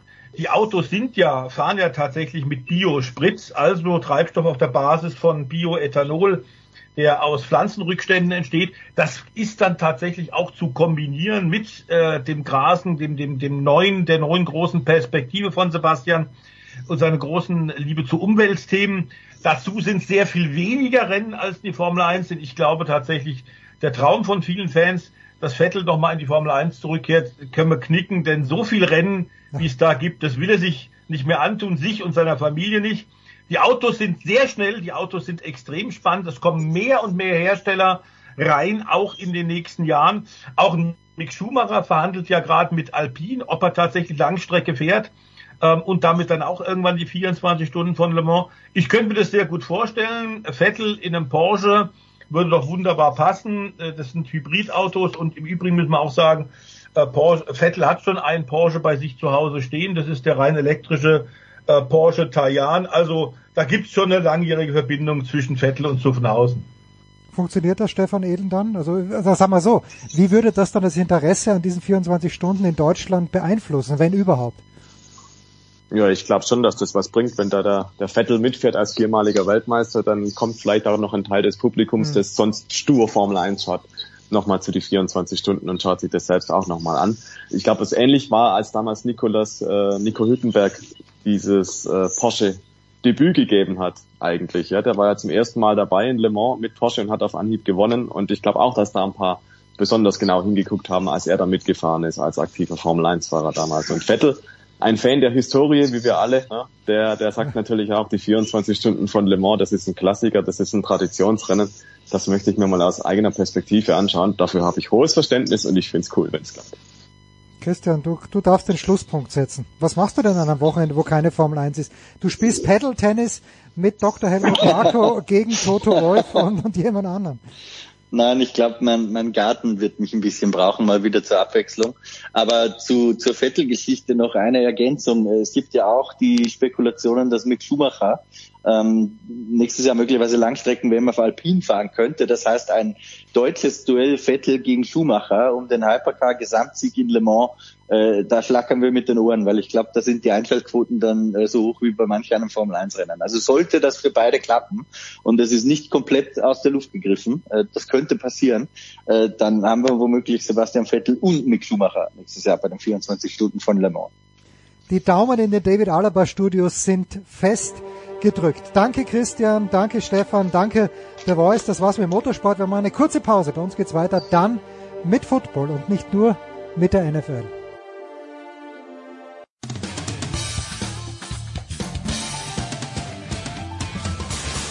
Hallo, hier ist Erik Meyer und ihr hört Sportradio 360. Big Show 629, Sportradio 360. Wir machen weiter mit Football in der relativ großen Runde. Zum einen mit Nicolas Martin, der dann auch noch beim Rugby dabei sein wird. Servus Nicolas. Hallo. Dann Christian Schimmel von der Zone und von äh, der Draft.de. Servus Christian. Ein wunderschön. Und wir haben ihn erreicht, bevor er nach Rom fliegt. Letzte Woche haben wir schon ein bisschen über den Ryder Cup gesprochen. Die Legende Günther Zapf. Servus Güni. Servus, hallo. Äh, bevor wir zum Football kommen, Günther, eine Frage noch. Hast du dir dieses Celebrity Ryder Cup Dingenskirchen angeschaut, das da am Mittwoch auch bei Sky gekommen ist? Äh, ich habe äh, in der Tat mal kurz reingeschaut, aber es war mir dann doch zu doof und, und, und es zu hat- langatmig. Also, Genau. Also, aber ich möchte eines sagen. Der Ryder Cup hat es wirklich geschafft. Da spielt also das Team Corey Pavin gegen das Team Colin Montgomery. Alle kommen raus, perfekt gestylt, keine Werbung, Ryder Cup äh, T-Shirt, Ryder Cup Cappy, Ryder Cup Hose. Wer es nicht schafft, so rauszukommen, ist der Caddy von Carlos Sainz, der ums Verrecken ein Ferrari Cap aufsetzen muss. Günther, ich habe mich geärgert, aber das bin halt einfach ich. Was soll ich sagen? Naja.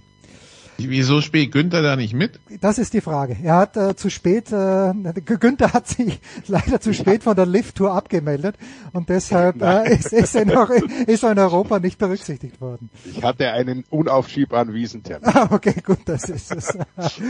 Okay, na bitte. Dann, äh, Nicola, bitte führe uns hinein in den Football und ich möchte nur sagen, ja, die äh, Steelers sind 2 zu 1 und nein, ich bin nicht happy. Ich habe sie nicht gesehen, weil sie zwei Minuten nachgespielt haben und ich glaube, dieses Team macht auch keinen Spaß zum Zuschauen. Nicola, bitte. Ja, es, es, es, war, es war besser als äh, gegen Cleveland, äh, Immerhin, definitiv offensiv. immerhin, Aber gut.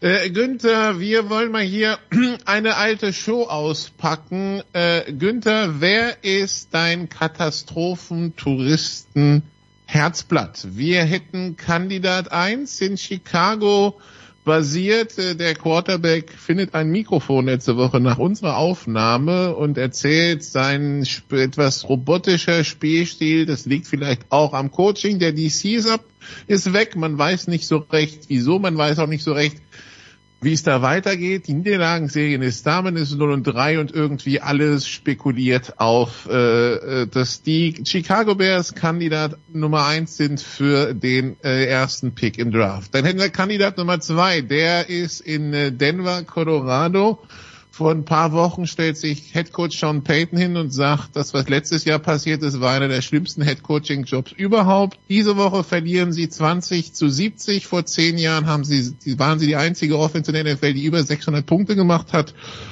Wenn die Miami Dolphins den Fuß nicht vom Gas genommen hätten, wären sie vielleicht das erste Team geworden, das 600 in einem Spiel abgibt. Und dann haben wir noch Kandidat 3, Günther. Der sitzt in ähm, Minneapolis in Minnesota, ähm, da ist man nicht in der Lage, innerhalb von 37 Sekunden mehr als ein Play zur Interception zu machen, obwohl man erst nur ein Goal hat. Und anstatt einfach mal die Kröte zu schlucken und dazu akzeptieren, dass man 0 und 3 ist, gibt man den Fans die Schuld, die zu laut waren. Günther, wer ist dein Katastrophentouristenherzblatt?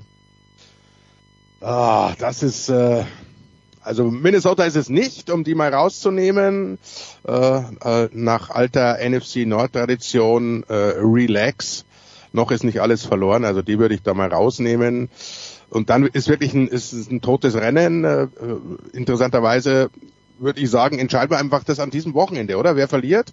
Denver spielt ja direkt gegen Chicago und wer da äh, verliert, der ist es. Aber ich glaube, schlimmer ist in der Tat Denver. Chicago, die haben sich selbst groß geredet, äh, die sind nicht so toll, vor allem Justin Fields ist halt nicht so toll, wie sie immer uns allen weiß machen wollen. Das Coaching ist äh, fragwürdig, was genau dahinter steckt, du hast ja schon aufgedröselt, äh, Nicola, das, das wissen wir aus der Ferne auch nicht.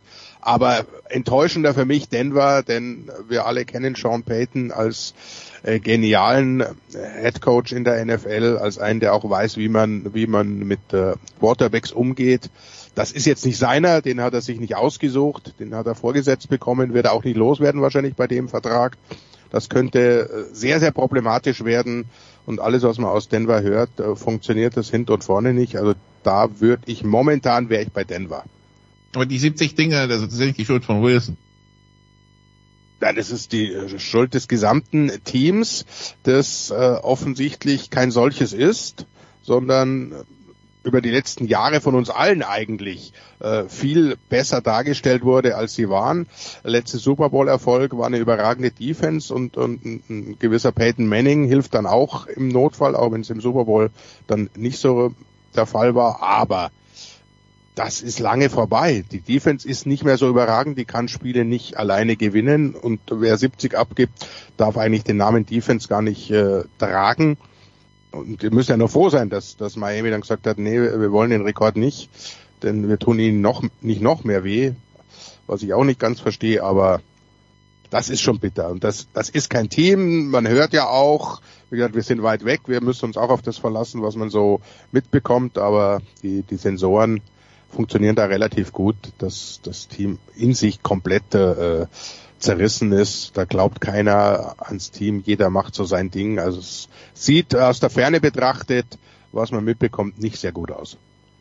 Christian, ich finde es gut, dass du dir ein Beispiel an mir nimmst und äh, hier zum äh, Kommentator für Blowouts wirst, dass du das natürlich dann perfektionierst und die größte Klatsche in der NFL seit dem Zweiten Weltkrieg kommentierst. Wunderschön. Was war denn los? Woran also war Miami so gut, war Denver so schlecht, war es beides?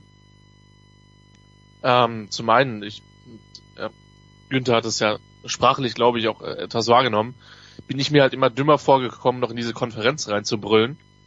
Ähm, beim drei, vier Spiele spannend.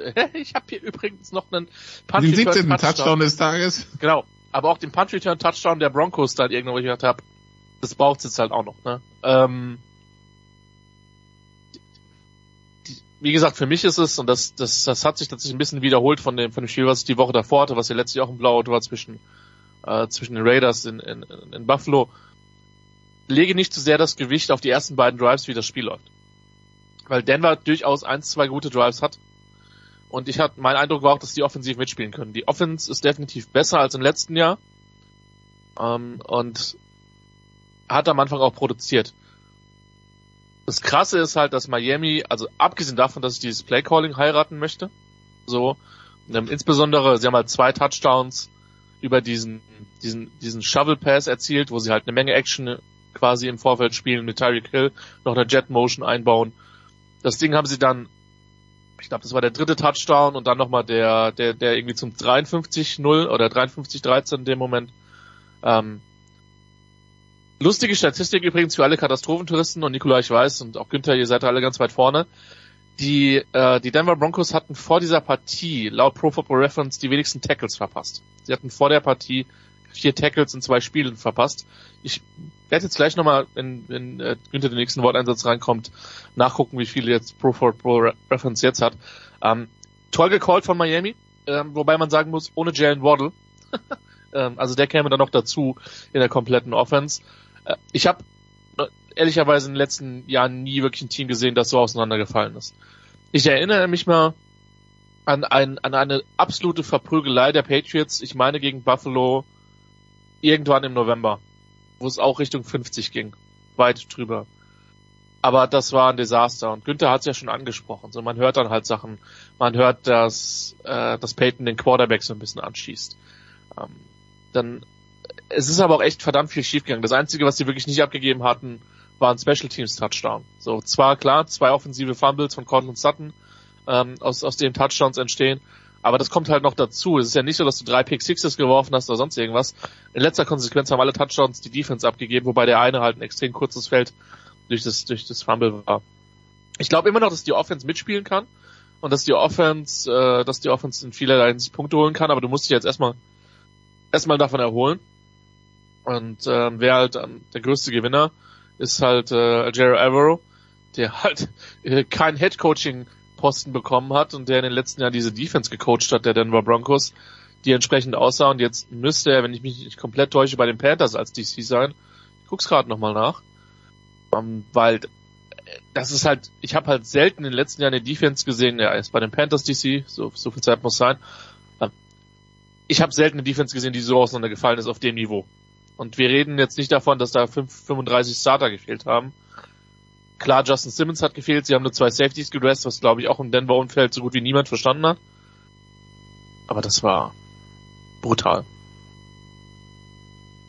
Ja, die Denver Broncos am Wochenende bei den Chicago Bears. Günther, die Bears, äh, du hast es gesagt, die haben sich vielleicht selbst ein bisschen hochgeredet, aber also, dass es dann so aussieht, hast du denn das Gefühl, dass dann, dass dann Fortschritt zu sehen ist verglichen mit letztem Jahr? So auf dem Roster ja, aber auf dem Platz.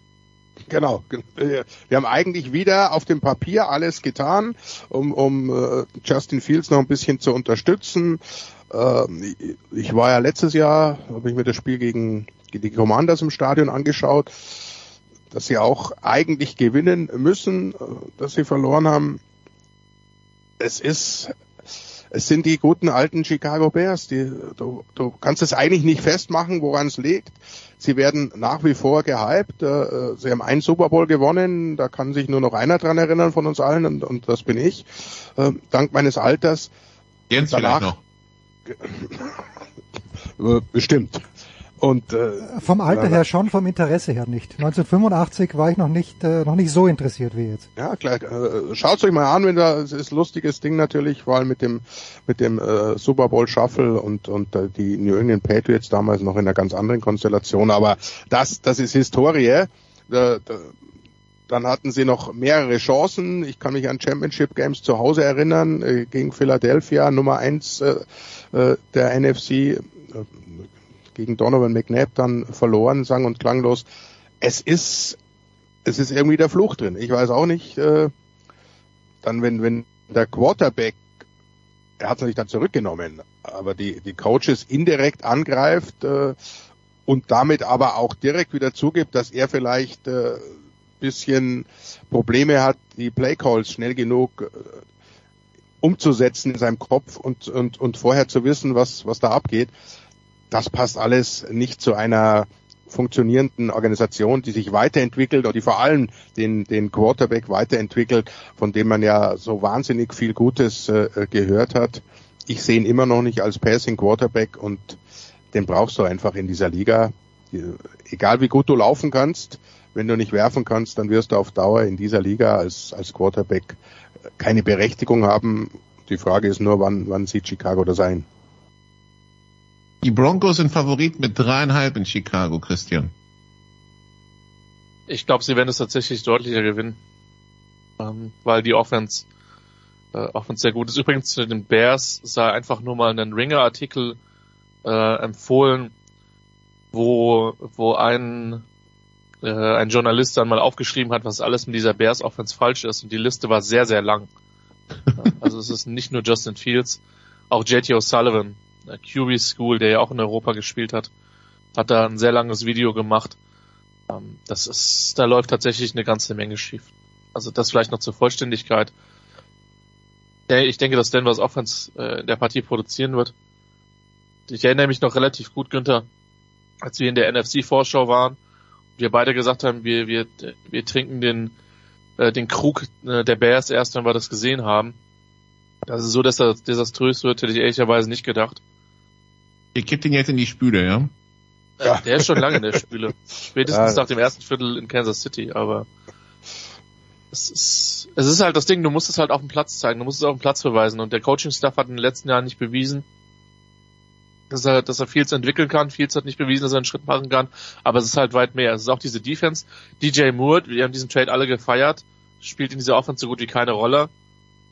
Es ist Wenn der, wenn der Gegner, wenn der Gegner, entschuldige, schon darauf hinweist, dass, dass er falsch eingesetzt wird, also äh, das, das, das Ja. zeigt ja schon ungefähr das Standing. Aber ich glaube, die Saison hat uns wieder mal vielleicht mehr als je zuvor gezeigt, dass du die Preseason halt einfach komplett nehmen kannst und in die Tonne schmeißen. Hat 0,0 Aussagekraft. Aber das Was waren ja das? nichts- Die, die 2016er?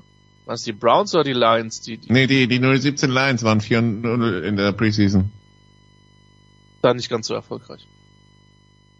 Man munkelt, dass das nicht so ganz so erfolgreich war. Ja, äh, wen haben wir noch, äh, den wir besprechen wollen? Ach so, ja, die, die, die AFC South, Günther, sieht sehr interessant aus, was da passiert. Jacksonville und Tennessee, von denen wir dachten, naja, okay, die, die werden es vielleicht unter sich ausmachen, beide eins und zwei. Indy gewinnt gegen Baltimore mit, ähm, ja, mit, mit vielen Field Goals. Houston, der erste Sieg, ähm, ja, also das ist auch die, das ist auch die Division für Katastrophentouristen. Auch da, wir, wir, wir kriegen viel Futter. Äh, Ich wundere mich, dass er bei all dem Katastrophentourismus äh, ein Team aus der NFC noch außen vor lasst. Aber ich bin ja froh, wenn wir da nicht drüber sprechen. Ja, da kommen wir gleich zu, aber das ist ja, ja. Nee, es, äh, äh, die, die, die, Liga, die, die Division AFC South kannst du wirklich, da kannst du würfeln. Also da weiß keiner, äh, keiner was rauskommt. Da, da spielt Indy mit, mit Gardner Minshew und, und gewinnt in Baltimore, glaube ich. Da, da hätte, hätte kein Mensch äh, damit gerechnet. Ansonsten, ich habe mir deutlich mehr von Jacksonville erwartet, muss ich, äh, muss ich offen zugestehen. Dachte wirklich, die machen noch den nächsten Schritt nach einem wirklich guten im vergangenen Jahr. Ich glaube, da sind wir uns einig. Auch, ja die machen halt einen, aber einen zurück. ja, offensichtlich und, und, und wahrscheinlich auch wieder das gleiche Problem, das halt viele haben, dass, dass sie sich selbst dann ein bisschen überschätzen. Nicht bewusst, aber unterbewusst dann, naja, ja, das, das, das kriegen wir schon hin, wir sind ja gut und wir sind noch besser. Und wenn du halt in dieser Liga nicht, nicht 100 Prozent gibst, dann bist du ganz schnell hinten dran, denn wie oft erwähnt, der Unterschied ist nicht sehr groß zwischen dem besten und dem schlechtesten Team. Ja, Christian, und dann haben wir noch das von eben, das von Günther eben angesprochene Team in der NFC East, äh, hochgelobt, dann nach Arizona gefahren und da einmal so wunderschön mit dem Gesicht gebremst. Die Dallas Cowboys verlieren bei den Arizona Cardinals. Die waren so gehypt nach den ersten zwei Wochen. Da war in den USA schon zu lesen, NFC Championship Game San Francisco gegen Dallas or Bust, ja. Ja, und dann fällt, dann fährt Dallas nach äh, Glendale, Arizona und äh, es schmerzt ein bisschen, ähm, Christian. Schmerzt ein bisschen. Es ist ein klassisches Trap-Game gewesen. Weil Arizona logischerweise nicht den, nicht den Namen hatte. Nicht will ich sagen, dass sie klar am Tanken sind. Aber das war natürlich ein Look-Ahead-Game für die, für die, für die Dallas Cowboys. Man muss dem Staff einen gewissen Credit geben, ähm, weil Josh Dobbs sah wie ein funktionaler Quarterback in der Partie aus. Der ist super smart, also auf den wartet ein Job bei der NASA. Wenn er mit der NFL durch ist, der hat richtig was in der Birne und dann hörst du halt, okay, sein, sein Ex-Coach ist halt jetzt der neue OC in Arizona. Wenig überraschend wird dann für ihn getradet, das haben wir ja super oft, das sehen wir auch in allen, allen anderen Sportligen. Aber der hat einen sehr guten, Drew Petzing, einen sehr, sehr guten Gameplan entwickelt. die Defense hat ein paar Dudes in der, in der Mannschaft drin, auch wenn da mit Sicherheit viele, viele Leute unproven sind. Aber für Arizona auch wichtig, selbst wenn du halt Spiele verlierst und du halt in einem Rebuild bist, dass du halt competitive bist dennoch zeigst, dass du Spiele gewinnen kannst. Und der, der, der, für mich war Petzing, wenn, wenn es so einen Award gibt für einer der besten Assistant Coaches oder einer der besten Gameplans der Woche, dann, dann hat er den mit Sicherheit äh, erlangt, weil gerade diese, diese Denver Defense, äh, diese Dallas Defense galt als ziemlich unangreifbar. Ich halte die immer noch für unglaublich gut. Das werden jetzt am Wochenende die Patriots zu spüren bekommen. Ich glaube nicht, dass die mehr als, um mich mal schön aufs Gesicht zu legen, 17 Punkte machen maximal. Äh, ich denke, die werden eher Probleme haben, noch die, die 10 Punkte mit ihrer Offense zu, zu knacken. Ja, starkes, starkes Ding von den Cardinals. Und gut, dass du eben äh, der eigenen Mannschaft, auch der eigenen Fanbase zeigst, dass du immer noch versuchst, diese Spiele zu gewinnen. Es geht ja auch letztlich da um Jobs. In San Francisco wird es zugegebenermaßen schwieriger, aber wenn sie jetzt quasi den äh, den, den, den Erleger der Löwen von beiden NFC äh, Top-Teams geben, dann wird über die auf jeden Fall anders diskutiert als vor zwei Wochen. Günther, wir wissen ja, du bist bei den Cowboys eher bodenständig. Äh, hat das trotzdem geerdet? Äh, Es hat leider die, die, die schlimmsten Befürchtungen mal wieder äh, bestätigt. Das ist halt ein, ein Team, im, im Football-Jargon sagt man soft, die, die äh, auch sofort zusammenbrechen, wenn es nicht so läuft, wie, wie sie sich vorstellen. Ich habe vorhin schon, schon davon gesprochen, dass, äh, dass der Unterschied relativ gering ist und dass, dass du halt nicht, wenn du dich nicht 100 Prozent auf ein Spiel einlässt, dann kann das ganz schön nach hinten losgehen. Und Dallas, die fingen halt an, muss man einfach sich nochmal vor Augen führen, mit, äh, mit, mit 14-0, bevor die Offense das erste Mal in dem Jahr aufs Feld kam. Von vorne weg können die super spielen. Das, da, da haben sie kein Problem. Probleme bekommt Dallas dann, wenn sie hinten liegen. Es ist nicht das große Comeback-Team. Äh, da haben sie auch den, den, den falschen äh, Quarterback vielleicht dazu, dann die Red Zone Probleme, glaube ich, müssen wir nicht drüber reden, selbst gegen die Jets, das war ja alles andere als, als erfolgreich, dann jetzt Arizona, äh, vierten Versuch ausspielen, da muss, da, es gibt andere Plays. Wir sehen sie Woche für Woche äh, in der NFL, dieses relativ äh, schematische, äh, einseitige, wie nennt das Texas Coast äh, Offense von McCarthy, das funktioniert nicht, wenn es sein muss. Das funktioniert, wenn du 30 Punkte vorne bist, dann, dann sieht das super aus, dann, dann, äh, dann haut das hin. Dazu die Probleme in der Laufverteidigung, die, die gab es auch im letzten Jahr schon. Das haben sie, da haben sie ihre große Schwäche und wenn der Gegner äh, einen Gameplan völlig äh, zu Recht von Christian gelobt äh, daraufhin aufstellt und die entsprechende Line dazu hat, dann, dann kann sowas passieren. Frage ist, wie, wie, sie darauf reagieren. Aber Arizona ist halt so ein, so ein Stachel im, im Fleisch. Also ich, ich werde nie vergessen, wie ich damals 98 war es, die große Zeit natürlich, da hat man gerade drei Super Bowls gewonnen, waren die größten, waren wieder relativ weit vorne, spielen zu Hause gegen, äh, gegen Arizona, überhaupt kein Thema, dann natürlich die, die wegzuputzen. Und dann verlierst du zu Hause sang- und klanglos, ich konnte es überhaupt nicht glauben. Aber irgendwie scheint was mit diesem, mit dem, mit den Cardinals und den Cowboys. Äh, ich hoffe nur, es hilft, sie auf den Boden der Tatsachen zurückzuholen und, und dann werden wir verfolgen, wie es weitergeht. Aber ich bin bei Christian. Ich glaube, die, die Antwort jetzt gegen New England, Siegsrückkehr, äh, die wird deutlich ausfallen. So, Jens, und in dieser Katastrophentourismusaufrüstung sind deine Steelers nicht drin, weil die Steelers grüßen von der Tabellenspitze Tja. der AFC Nord mit 2 und 1. Ja, bitte, nichts anderes habe ich erwartet. So, vom Günni verabschieden wir uns, weil er sich bald auf den Weg zum Flughafen macht. Günther, die Frage, die ich noch habe, wie machst du das jetzt als Zuschauer? Wirst du einer Gruppe folgen oder wirst du den Großteil des Tages auf Loch 12 oder was weiß ich verbringen? Ich weiß es noch nicht. Also da, ich lasse also alles auf mich zukommen. Wir versuchen natürlich äh, in der Früh an, an die Eins zu kommen, auf die auf die große Tribüne, die Stimmung dort mitzunehmen und dann äh, lassen wir uns treiben. Da, wo es spannend ist, geht man hin. Äh, natürlich die ein oder andere Verpflegungsstation äh, wird Ja. mich äh, sehen wo es dann hoffentlich Fernseher gibt, denn wir alle wissen, dass Go- Golf natürlich schwer am Platz zu verfolgen ist, vor allem wenn es viele Matches sind, aber nee, mal hier, mal da. Ich versuche schon alle natürlich natürlich mitzunehmen. Und es gibt ja ein paar richtig interessante, spannende Löcher, also ein paar Viers, die man erreichen kann mit dem Drive.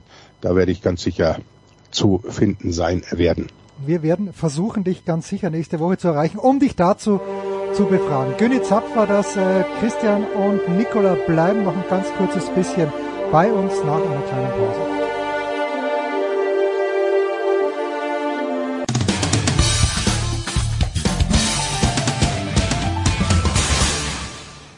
Hallo, hier ist Heinz-Harald Frenzen und Sie hören Sportradio 360.de.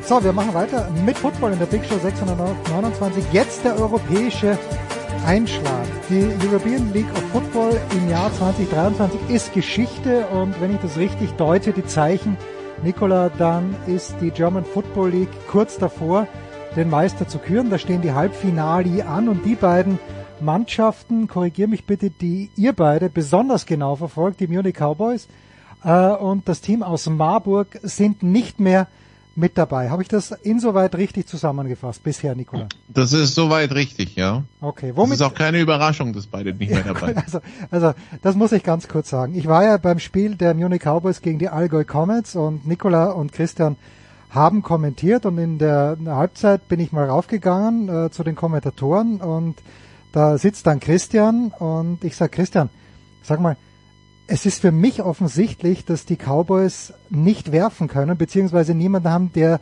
das Ei fangen kann. Warum laufen sie nicht? Und dann sagt Christian zu mir, weil sie noch schlechter laufen, als sie werfen und fangen. Und das lässt mich natürlich dann umso mehr schätzen, was im College Football und was in der NFL los ist. Aber Nicola, womit möchtest du anfangen? Äh, weil in der European League of Football ist äh, Düsseldorf der frisch gekrönte Champion gegen Stuttgart. Du hast es kommentiert. Was muss man wissen? Ja, war ein offener Schlagabtausch zwischen beiden, wo ähm, den, am Anfang gibt es so Search, macht den ersten Touchdown, st- stoppt, ungeschlagenes Rhein Fire, direkt and out und dann man so, hm, okay. Dann übernimmt Rhein Fire das Zepter und zweiten, im zweiten Quarter das Gefühl, die rennen davon mit der ganzen Geschichte. Dann wacht Stuttgart nochmal auf und kommt äh, zur Halbzeit wieder ran. 2021 war es dann, äh, Rhein-Feier macht noch ein Vielkurz zum 24-20 Halbzeitstand. Und in der zweiten Halbzeit hast du dann gemerkt, dass Stuttgart irgendwie die Möglichkeiten, also nicht mehr die Möglichkeiten hatte, Rhein-Feier zu stoppen. Und am Ende ist es ein deutlicher Sieg. Ich weiß nicht mehr, was die Preislage war. 53, äh, müssen wir kurz nachschauen. 39, Äh, das waren so viel, das waren, das waren so viele Punkte am Ende. Ähm, auf jeden Fall hat dann äh, Rhein Feier den Titel geholt. Rhein Feier ist jetzt ungeschlagen Meister geworden. Und äh, 53-34 ist der Endstand. Und ja, äh, erster Titel, der nach erster Football-Titel so bei den Herren, der nach NRW geht seit dem Jahr 2000. Das war das letzte Jahr, wo äh, Rhein Feier in der NFLE gewonnen hat und das ist auch äh, der Titel der Cologne Crocodiles gewesen in der in der German Football League. Also man musste lange warten in NRW. Ähm, jetzt ist mal wieder ein Titel da. Hat es einen Autokorso gegeben? Christian, wie, wie hat NRW das aufgenommen? Hat Dortmund ein Heimspiel abgesagt, der BVB, weil äh, die, die ganzen Fans äh, zu den Rheinfeier gestürmt sind? Oder Also die, die, die- die Fortuna vielmehr. Soweit, soweit geht die Liebe, glaube ich, nicht. Ähm, Da, da ist es da einfach zu. Ich glaube schon, dass gerade die Football, die Football Bubble in und um die die starken Standorte in der in der ELF und auch in, um einige der GFL sehr sehr stark ist. Stichwort Frankfurt, Stichwort Hamburg, Stichwort insbesondere Düsseldorf beziehungsweise Feier im Allgemeinen. Aber es ist halt trotzdem immer noch eine immer noch eine Bubble. War schön zu sehen, wie voll das Stadion war Hm. in, in Duisburg, äh, ein Ort, der immer einen sehr, sehr, sehr, sehr äh, innigen Platz in meinem Herzen haben wird. Elaboriere bitte, elaboriere. Naja, wir, wir haben da ja mit unserem kleinen, mit unserem kleinen Bumsverein äh, die, die deutsche Meisterschaft erreicht und haben da ja die, also im Futsal, Futsal. Fußball, ja, ja. äh, mit der U19 und haben da um die deutsche Meisterschaft gespielt und sind da letztlich Fünfter geworden. Was für uns damals, wie gesagt, wir spielen in der zweitniedrigsten Liga hier in Rheinland-Pfalz, äh, eine absolute Sensation war. Und Nikola hat ja das, das Finale der Regionalmeisterschaft kurz vorm Saarland noch damals mitgenommen, die letzten zehn Minuten, und als Glücksbringer zum Sieg, äh, hätte ich fast gesagt, kommentiert. Er hat es leider nicht kommentiert, aber er war da. Weil wir am nächsten Tag zum Rugby nach Paris sind. Das war die Story dazu, zu Duisburg. Ähm, von daher immer ein Ort, der, der, der einen Platz in meinem Herzen hat. Äh, Feier letztlich, wie gesagt, da war, die haben schon viel Zuschauerzuspruch und äh, man hat das ja auch gesehen an dem Spiel im Hamburger Volksparkstadion, was da durchaus geht. Und am Ende für mich ein hochverdienter Titel von der Mannschaft, die über weite Strecken die, die, die Liga dominiert hat. Respekt an Stuttgart, dass sie so lange mitgehalten haben und auch permanent eigentlich im Spiel waren. Das war von, von Newman eine, eine sehr gute Leistung. Mir war klar, dass die Search deutlich, deutlich, deutlich besser sind, wenn man sieht, was, wie viel Personal da von den Unicorns rübergekommen ist. Du musst aber in der Spitze trotzdem erstmal schaffen, das Endspiel zu erreichen. Naja, ich denke, die haben sich wenig vorzuwerfen gegen ein Fire-Team und eine Fire-Organisation, die halt vor allen Dingen in der Offseason brutal gut rekrutiert, gescoutet hat und eine super Mannschaft auf den Platz gestellt hat. Nikola, ich glaube, ich habe die Frage schon vor ein paar Wochen mal gestellt, aber jetzt, wo alles äh, vorbei ist, wo der Champion gekürt ist, ist die ELF in diesem Jahr alles in allem den Ansprüchen, die, sie- den, die sie sich selbst gesetzt hat, gerecht geworden. Äh, bisschen dahinter geblieben, vielleicht sogar übertroffen, was Zuschauer angeht, was Aufmerksamkeit angeht, was das sportliche Niveau angeht. Es, also du hast halt ein paar Leuchtturmgeschichten gehabt, wie äh, die Spiele von Rhein-Feier, wie das äh, Spiel im Volksparkstadion in Hamburg, wie das Halbfinale in Wien, äh, in der Generali Arena, wo was auch gut besucht war. Ganz ehrlich, Ähm. ganz ehrlich, ich war an diesem Samstag in Wien und ich musste aber zum Davis Cup und ich glaube, es war eh ausverkauft, aber ich glaube, dass unser alter Freund Walter Reiterer es geschafft hätte, mich irgendwie reinzubekommen und ich habe echt überlegt, da rauszufahren. Äh, weil der Football wahrscheinlich ein kleines bisschen besser als im Dante-Stadion gewesen wäre. Entschuldige, ich unterbrach. An und den, an den Verteilerkreis, ja, dann hättest ja. du, dann, Ja, ja, dann, du hättest aber die Niederlage eines österreichischen Teams erlebt. Ähm, also das, das, das sind die Dinger, die rausstechen. Dann haben wir natürlich Leipzig zusammengebrochen und geschlossen und die Geschichten, die man da hört, das ist einfach, das klingt nach absolutem Dilettantismus, was da gemacht wurde. Dann haben wir Prag, die zwischendurch ein Spiel aussetzen mussten, wo der Headcoach dann weg ist und also das ist, das war auch nicht schön. Wir haben neue Teams, da müssen wir sagen, bei da- das ist teilweise äh, vom Niveau her schwierig gewesen. Fair war, aber selbst Mailand, also Mailand äh, hat defensiv halt das ganze Jahr nichts gestoppt bekommen. Ähm, das, äh, da ist jetzt auch der, der, der Head Stefan Bocconi ist jetzt auch zurückgetreten. Die sind auf der Suche, ähm, also die neuen Teams, da, also München mal ausgenommen, da, da hatten wir schon ein bisschen teilweise mit dem sportlichen Niveau zu hadern. Äh, ich habe das Spiel Mailand gegen Zürich gemacht. Zürich hatte dann kein nur den Backup-Quarterback, der schubst dann irgendwann Schiedsrichter, wird ejected und dann war es halt wirklich ein Spiel auf GFL 2 Niveau, das muss man wirklich so sagen. Ähm, ja, ist, äh, ist alles, ist alles ein bisschen äh, schwierig. Also du hast halt die, die Glanzgeschichten, du hast aber halt auch dieses Jahr wirklich dir Kratzer in den Lack geholt, tiefe Kratzer. Und jetzt sind wir gespannt, wie das in der, in, in der Offseason weitergeht. Es wurde jetzt Madrid vorgestellt, die Madrid Bravos. Wenn man sieht, wie Barcelona, also Barcelona im ersten Jahr super, da durften sie aber auch zehn europäische Imports haben, dann letztes Jahr acht, dieses Jahr sechs, nächstes Jahr vier. Und du siehst, die Kurve von Barcelona geht runter. Jetzt sind wir gespannt, wenn jetzt spanisches Talent noch durch zwei teilen, was da bei Barcelona und Madrid rauskommt. Ich, ich weiß es nicht. Ich, ähm, als jemand, der den europäischen Football jetzt schon 20 Jahre verfolgt, äh, das Talent ist halt nicht überall gleich verteilt und die besten Länder bleiben halt Deutschland und Österreich. Und mir ist immerhin immer noch nicht klar, wie du es schaffen willst, dass Ungarn, Italien, Spanien und wer auch immer dazukommt, ja, Skandinavien wird immer gerüchteweise gehandelt, dass die in der Breite so ein Niveau haben können. Ähm, das, da da, da habe ich weiterhin einen fehlenden Glauben dran und ja, mal sehen, wie sich das dann zuschauertechnisch entwickelt. Wir, wir hören von, ähm, von, von ein paar Teams, wo, also wie gesagt, Prag war dann ganz schlimm am Ende, Mailand auch. Zuschauertechnisch, hatten glaube ich 300 Zuschauer beim letzten Spiel. Also da, da, da muss was passieren und die Frage ist halt, also sind immer mehr Teams wirklich gut oder muss es doch wieder runter reduzieren? Auf der anderen Seite, dass die NFL eh irgendwann nur noch fünf deutsche Teams und ein, äh, ein holländisches hatte, war dann quasi ihr Tod. Also das ist schwierig. Schwierige Geschichte. Äh, Wie schwierig ist es aktuell Christian, in der German Football League, also Unicorns gegen Monarchs, spielen an diesem Samstag das erste GFL-Halbfinale und die Royals gegen die Braunschweiger New Yorker Lions am Sonntag jeweils, nein, Samstag 16 Uhr, Sonntag 15 Uhr, die letzten vier Mannschaften. äh, Und wenn wir Unicorns sagen, du sagst ja, Stuttgart hat den Unicorns viele Spieler abgezogen. Es scheint aber trotzdem nur so zu sein, dass das Niveau in Schwäbisch Hall immer noch gut ist. Wie gut? Gut genug, um ins Halbfinale zu kommen. Das wäre jetzt mal die einfache Antwort, um die Südmeisterschaft zu gewinnen, wenn es auch dieses Jahr ausgesprochen knapp war gegenüber den Alka Comets, die eine fantastische Saison Mhm. gespielt haben. Und der erst mit viel Pech nach, was war das, zwei, dreifacher Verlängerung? Zweifach. Zweifacher. Wenn du Blowouts machst, war ich beim Nailbiter. Ja. Sei dir gegönnt an der Stelle. Wenn du schon die weite Fahrt von Hamburg und zurück ins Allgäu auf dich nimmst. Die sind immer noch gut und die profitieren natürlich extrem davon, dass sie in den letzten Jahren ein Jugendprogramm aufgebaut haben, was sehr, sehr stark ist, dass sie eine sehr, sehr gute zweite Mannschaft haben, dass sie zum Teil ja auch, Nikola wird sich dunkel erinnern, mit zweiten Mannschaften irgendwo hingefahren sind und dann irgendwelche GFL 1 Teams verprügelt haben. Das meine ich genauso, wie ich sage. Das waren keine knappen Scores, wo sie dann irgendwie 50 Prozent des Kaders geschult, äh, geschont haben. Die sind immer Und noch gut. Ich glaube, dass 70 gewonnen haben, ja. ja, ja.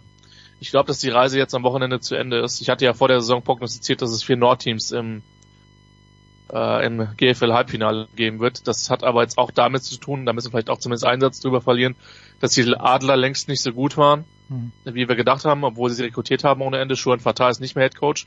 Interessanterweise sein langjähriger Begleiter Lee Rowland ist jetzt der neue HC. Das hat Nikola zumindest mich überrascht. Ja, werden wir sehen. Ich glaube, dass die, dass die Unicorns nicht ins Endspiel kommen, aber die spielen halt sehr, sehr gut. Also die Fundamentals von denen, die wissen sehr genau, welches System sie spielen. Die sind sehr, sehr sound in dem, was sie tun, offensiv und defensiv. Gerade die Defense kann ich enorm abwirken, abwirken. Offensiv traue ich denen noch nicht wirklich. Ich denke, sie sind der Außenseiter in dem Spiel. Also Unicorns gegen Monarchs, wie gesagt, gegen Dresden. Äh, Nikola Schuhan Vater, wieso bringe ich den mit Österreich in Verbindung? Der war, glaube ich, in Innsbruck war er doch Coach. Der war oder? jahrelang in Innsbruck und war Ah, okay. Headcoach der österreichischen Nationalmannschaft. Ah, das Ist aber, ist aber Ur-Berliner, also, äh, Ach so, okay. Das, das hörst, also wenn, wenn du mit Schwan sprichst, du, der kann das Berlinerische auch nicht verstecken. Vielleicht möchte er es auch gar nicht verstecken. Nee, möchte er auch nicht, aber wie gesagt, also Schuhan Fatah ist Berliner, wie man allerdings gehört hat, äh, der wohnt, weil der war ja ursprünglich für das ELF-Team in äh, Hildesheim eingeplant, das, äh, beziehungsweise er war erstmal Headcoach der für als Headcoach der Invaders eingeplant, dann kam Corona, dann wollte man in Hildesheim ein ELF-Team aufziehen, das hat aber nie funktioniert. Äh, daraufhin wurde ja in aller Eile Leipzig gegründet mit allen Folgen, die man jetzt die letzten zwei, äh, die man jetzt seit äh, diesem Sommer kennt. Und äh, Schuan Fatah lebt, so wie ich gehört habe, mit seiner Frau und seinen drei Kindern weiterhin in Hildesheim. Von daher äh, ist die Frage, wie groß er sich jetzt da aus diesem Radius rausbewegen will. Also ich kann mir die, die Stelle der Raiders ist zwar vakant, aber irgendwie kann ich mir nicht vorstellen, dass es da wieder hingeht. Hm. Interesting. So, Nikola, wer wird's gewinnen? Wann ist das Finale der GFL? Äh, wir, werdet ihr beide, wirst du, werdet ihr in irgendeiner Art und Weise damit zu tun haben? Äh, Antwort auf die letzte Frage, nö. Also, soweit ich weiß, nicht. Äh, also, ich bin noch dieses Wochenende nur als Zuschauer in Potsdam, nicht viel mehr. Ähm, ja, wer wird's gewinnen? Ähm, tatsächlich, ich glaube auch, Dresden setzt sich in Schwäbisch Hall durch, aber ich glaube, Dresden wird sich mehr die Zähne ausbeißen, als man vielleicht denken würde. Überhaupt waren die Viertelfinals ja knapp, ja, dafür, dass sie alle gesagt haben, der Süden wird zerstört. Äh, sieben Punkte Dresden vor Saarland, äh, Braunschweig, Double Overtime gegen gegen die äh, gegen die Comets. Äh, Unicorn schlagen die Rebels mit zehn und die Rebels schlagen zurück und verlieren zwei wegen wegen äh, wegen Schlagens. Ähm, also ich glaube, das Finale wird, also ich glaube Braunschweig Dresden. Braunschweig, Dresden. Na gut. Sofern bei Braunschweig alle fit sind. Also das ist die, gro das große, große Fragezeichen. Aber ich glaube, wenn ich jetzt wann dann, also dann müssen alle spielen. Aber Braunschweig gegen Dresden. You heard it here first. Setzt ganz, ganz, nein, setzt doch nicht ganz, ganz viel Geld drauf. Aber schaut euch die Spiele an. Apropos, aber Christian muss doch hier noch sagen. Also Christian, entschuldige, ja, natürlich. Ähm, also A, ich bin auch nicht involviert. Und B, äh, Potsdam gegen Dresden. Also ich bin bei Nikola, dass, dass Dresden sich offensiv schwerer tun wird, als das viele denken. Ich, nach all, Nikola hat sehr, sehr oft Braunschweig dieses Jahr gesehen, auch sehr, sehr oft live. Deswegen überrascht mich das quasi umso mehr, dass, äh, dass du ihn da den, den Edge gegenüber Potsdam Gibst Die, aber, also ich, ich, die, die Defense hatte einen Ausfall dieses Jahr. Das war gegen Potsdam. Daraus werden sie lernen. Äh, wenn sie das in den Griff bekommen, glaube ich, haben sie eine Chance. Also das wird Weil halt, die Defense, die Defense ist wirklich, die Defense ist wirklich das Aushängeschild vom Braunschweig. Ja, also das ist so ein bisschen, also Braunschweig gegen Potsdam möchte ich sagen, das ist so ein bisschen, also das ist in Potsdam. Potsdam ist Big 12, Braunschweig ist Big 10. genau, Wahnsinn. Offensivfeuerwerk gegen Defensiv, gegen Defensiv, gegen Defensivbollwerk. Wird spannend. Kann sehr, sehr, kann sehr, sehr gutes Footballspiel werden. German Bowl am 14. Oktober. Dann in Essen. GFL Bull bitte.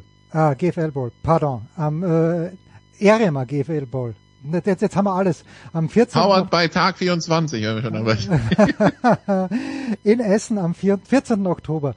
So, äh, Nikola, wie gesagt, wird uns äh, mir beim Rugby netterweise auch unter die Arme greifen, beziehungsweise wird das Ding wuppen gleich. Äh, von Christian verabschieden wir uns, aber natürlich nicht ohne die Frage, Christian, Sonntagabend bei der Zone, wo werden wir dich hören?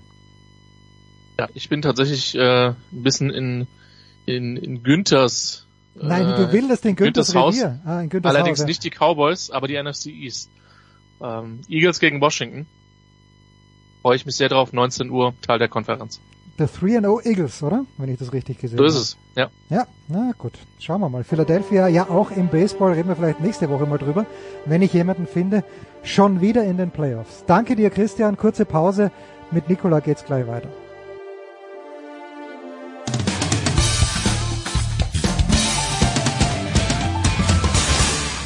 Hier ist Nils Giffey und ihr hört Sportradio 360.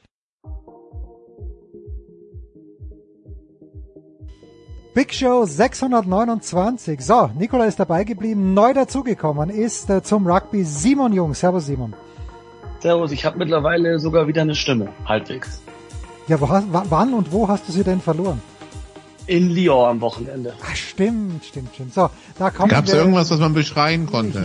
Ja? Ja, möglicherweise. Also ich habe wie preciously wenig mitbekommen, aber ich habe Nikola schon im Vorgespräch gesagt, mich dünkt, dass es nicht gut um Australien steht und wie schlecht es um Australien steht, da bitte ich euch beide, Nikola, dass du hier die richtigen Anregungen gibst. Australien, wir, wir haben ja die, das NFL-Segment mit Katastrophentourismus Ja, ja. angefangen. Ich, ich, ich glaube, wir, wir können bei Australien gleich weitermachen, Simon, weil das ist ja auch wieder fantastisch, was da so passiert ist. Also, zum einen gibt's das Sportliche auf dem Feld, nämlich letzte Woche gegen Fiji verloren. Das haben wir hier besprochen. Dieses äh, 15 zu 22. Jetzt gab es also das Alles- oder Nichts-Spiel in Lyon, wo äh, Simon mit dabei war gegen Wales und das ging auch ganz knapp verloren, 6 zu 40. So. Als ob das nicht reichen würde, kam dann rund um dieses Spiel raus, dass Eddie Jones während der Vorbereitung scheinbar ein äh, Interview, äh, ein, äh, ein Bewerbungsgespräch ha geführt hat beim ähm, japanischen Rugbyverband. Der japanische Rugbyverband, der irgendwie, ähm, weil man ja Japaner ist und nicht lügen will, the, Ja- the, Ja- the Japanese Rugby Football Union has refused to deny that the interview took place. Ja, also ähm, man möchte sich nicht äußern. So oder so, Simon, sportlich war es in der Vorbereitung nicht schön, ist jetzt nicht schön. Rugby Union, für die, die es nicht wissen, in Australien ja gefühlt schon länger die Nummer zwei hinter Rugby League. Das sieht jetzt nicht so aus, als würde es besser werden. Kleines Problem, die nächste Rugby-WM, die ist in Australien. Simon, was machen wir jetzt mit der Gesamtsituation? Und die nächste Lions Tour in zwei Jahren auch. Also Australien ist eigentlich das Land, von dem man Wo wir will, jetzt dass aber drauf jetzt gucken würden, ja?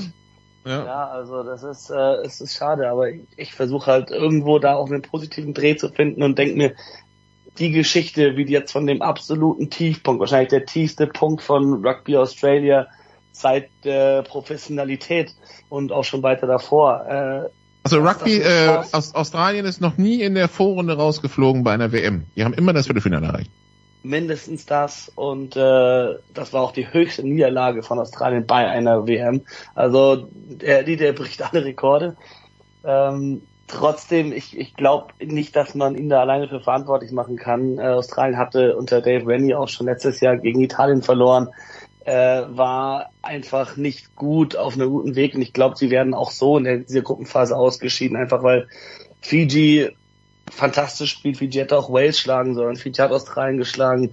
Äh, und diese walisische Mannschaft am Wochenende, da hätte Australien so, so viel besser spielen müssen. Und das, das war einfach nicht drin. Vor allem nicht mit den Ausfällen. Will Skelton und Tanelo Tupo, da haben ihre zwei größten und wichtigsten Spieler gefehlt, die Main Ball Carriers. Und dann haben sie einen sehr unerfahrenen Kader und die konnten in diesem Spiel einfach nicht. Ich habe es davor, ich hatte nach wirklich zwei Tagen durchfeiern, habe ich davor noch eine schöne Live-Schalte gemacht für, für Pro7 Max und da habe ich dann sogar gesagt, dass ich äh, mir zwar wünsche, dass Australien hier ein Wunder schafft, aber ich glaube ganz ehrlich, dass Australien in dem Spiel von Anfang an etwas riskieren muss und Wales die falsche Mannschaft ist, um das zu riskieren, weil die einfach alles so konsequent bestrafen. Und da war es dann auch, da gab es so eine Schlüsselaktion mit der ersten Hälfte, als Australien die Chance hatte, drei Punkte zu den Stangen zu setzen, um in Führung zu gehen und äh, stattdessen zur Gasse gekickt haben, um, um einen Rolling Maul zu machen. Die haben in der ganzen Saison noch keinen Rolling Maul Versuch gelegt und dann die Gasse überworfen haben. Da ist nicht mal einer gesprungen, da sind vier Spiele übereinander geflogen. Wales fängt den Ball und der Flanker Jack Morgan kickt den Ball aus der eigenen 22 in die gegnerische 22. 50-22, Wales bekommt den Einwurf, bekommt einen Straftritt, setzt ihn zu den Stangen und das war der Moment, in dem Australien das Spiel verloren hat. Ja, und äh, also das klingt erstmal nicht so, als würde Eddie Jones da lange weilen wollen. Ähm, ja, was machen wir mit dem ganzen, also die, für die für die Sportpresse in Australien ist das Ganze natürlich ein Fest, ja. Man hat eine hausfeste, eine handfeste Krise. Wer sich das vorstellen mag, äh, mag einfach auf den deutschen Fußball schauen. Ähm, wie geht's da jetzt weiter? Also, Also es war das jetzt ja- die, die, ja. das war jetzt der höchste Sieg von Wales in äh, gegen Australien ever. Das war die größte Klatsche, die Australien je bei der WM ge ähm, äh, bekommen hat und äh, ja, ist schwierig. Aber der Zustand des australischen Rugbyverbands ist nicht Eddie Jones' Schuld. Also die wollten ihn ja unbedingt haben für nach dieser WM. Und als er bei England rausgeflogen ist, haben sie gesagt, wir würden dich auch schon jetzt nehmen. Dann hat er aber gesagt, aber dann kein Fünfjahresvertrag, dann erstmal nur bis zum Ende der WM. Eine quasi Bewährungsprobe in beide Richtungen. Sein Vertrag läuft mit dieser WM eigentlich aus. Es wird davon ausgegangen, es wurde immer davon ausgegangen, dass er ihn verlängert. Aber ich finde es absolut nicht verwerflich zu sagen, äh, er muss ja auch auf sich selbst schauen.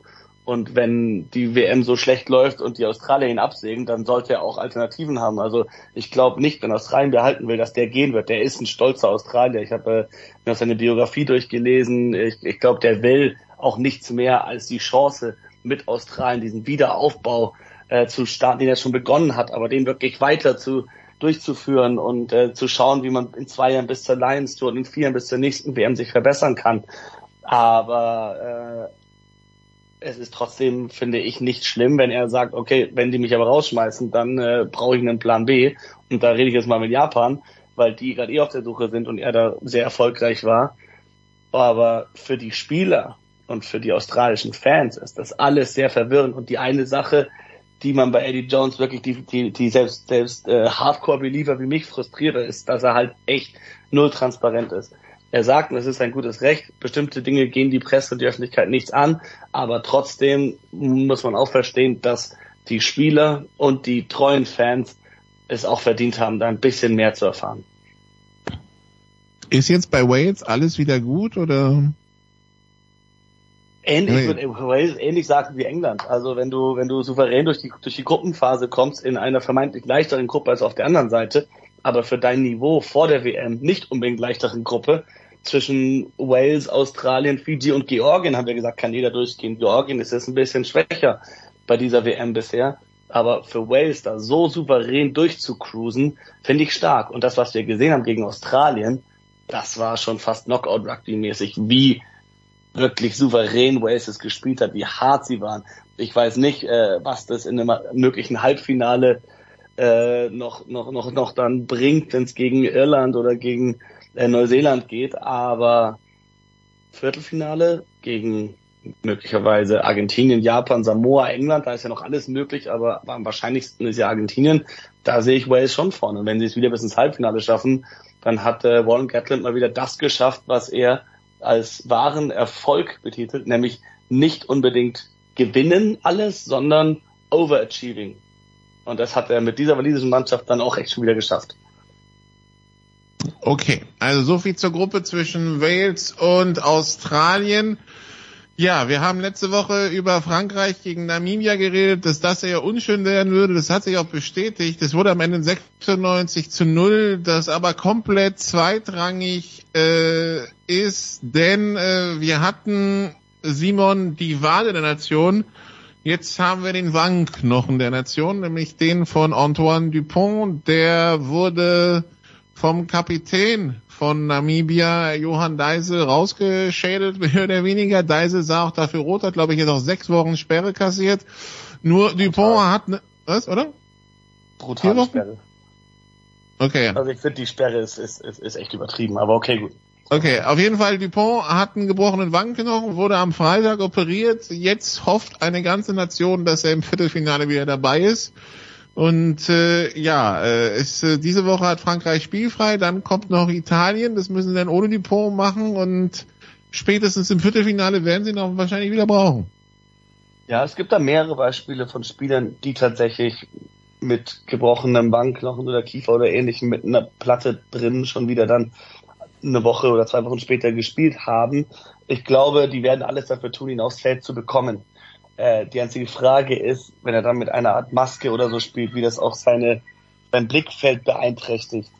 Ähm, weil er ist ja ein Spieler, der wirklich sehr viel im Blick haben muss, auch auf seiner Position das auch hat und er ist dafür bekannt, alles zu sehen und alle Spieler in Szene setzen zu können. Äh, wenn das sein Spiel beeinträchtigt, dann ist es die Frage, ist er wirklich immer noch so wichtig in der, auf der Position, wenn er nicht seine 100% abrufen kann.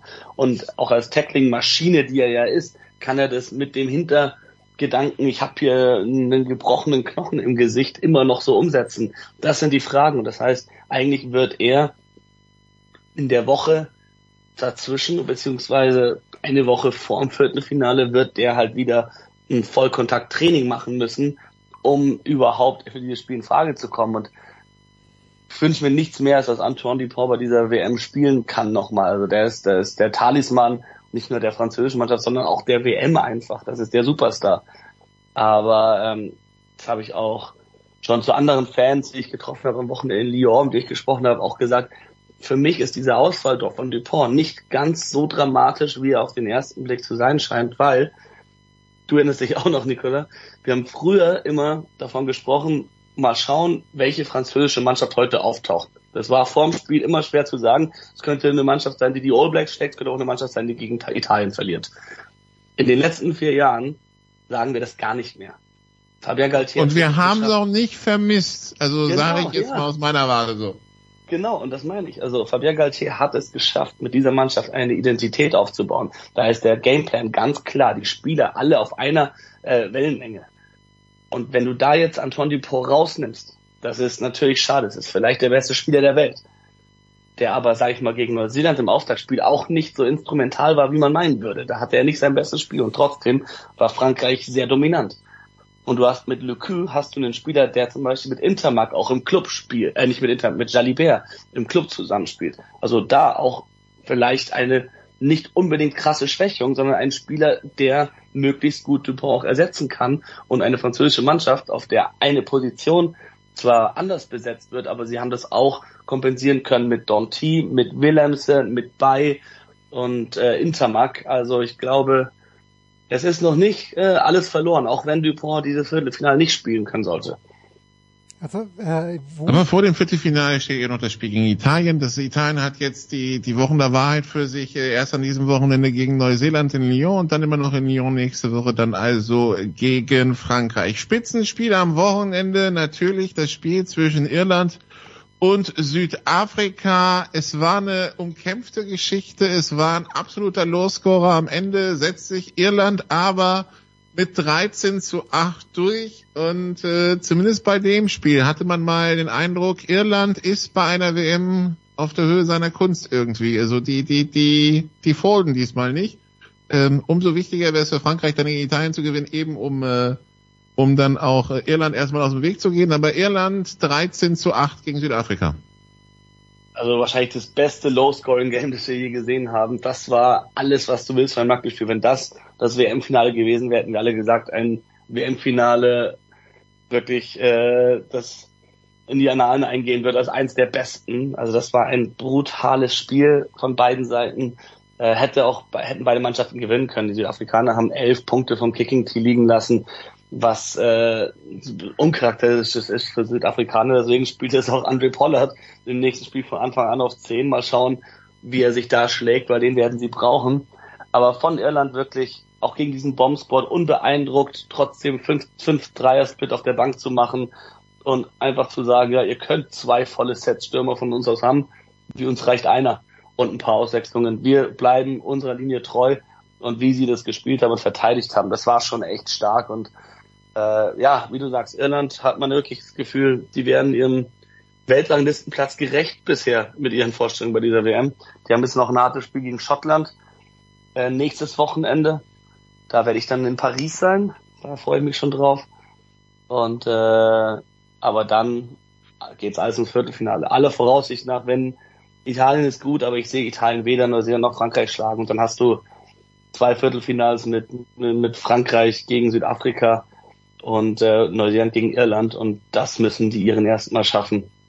Das müssen sie erstmal schaffen.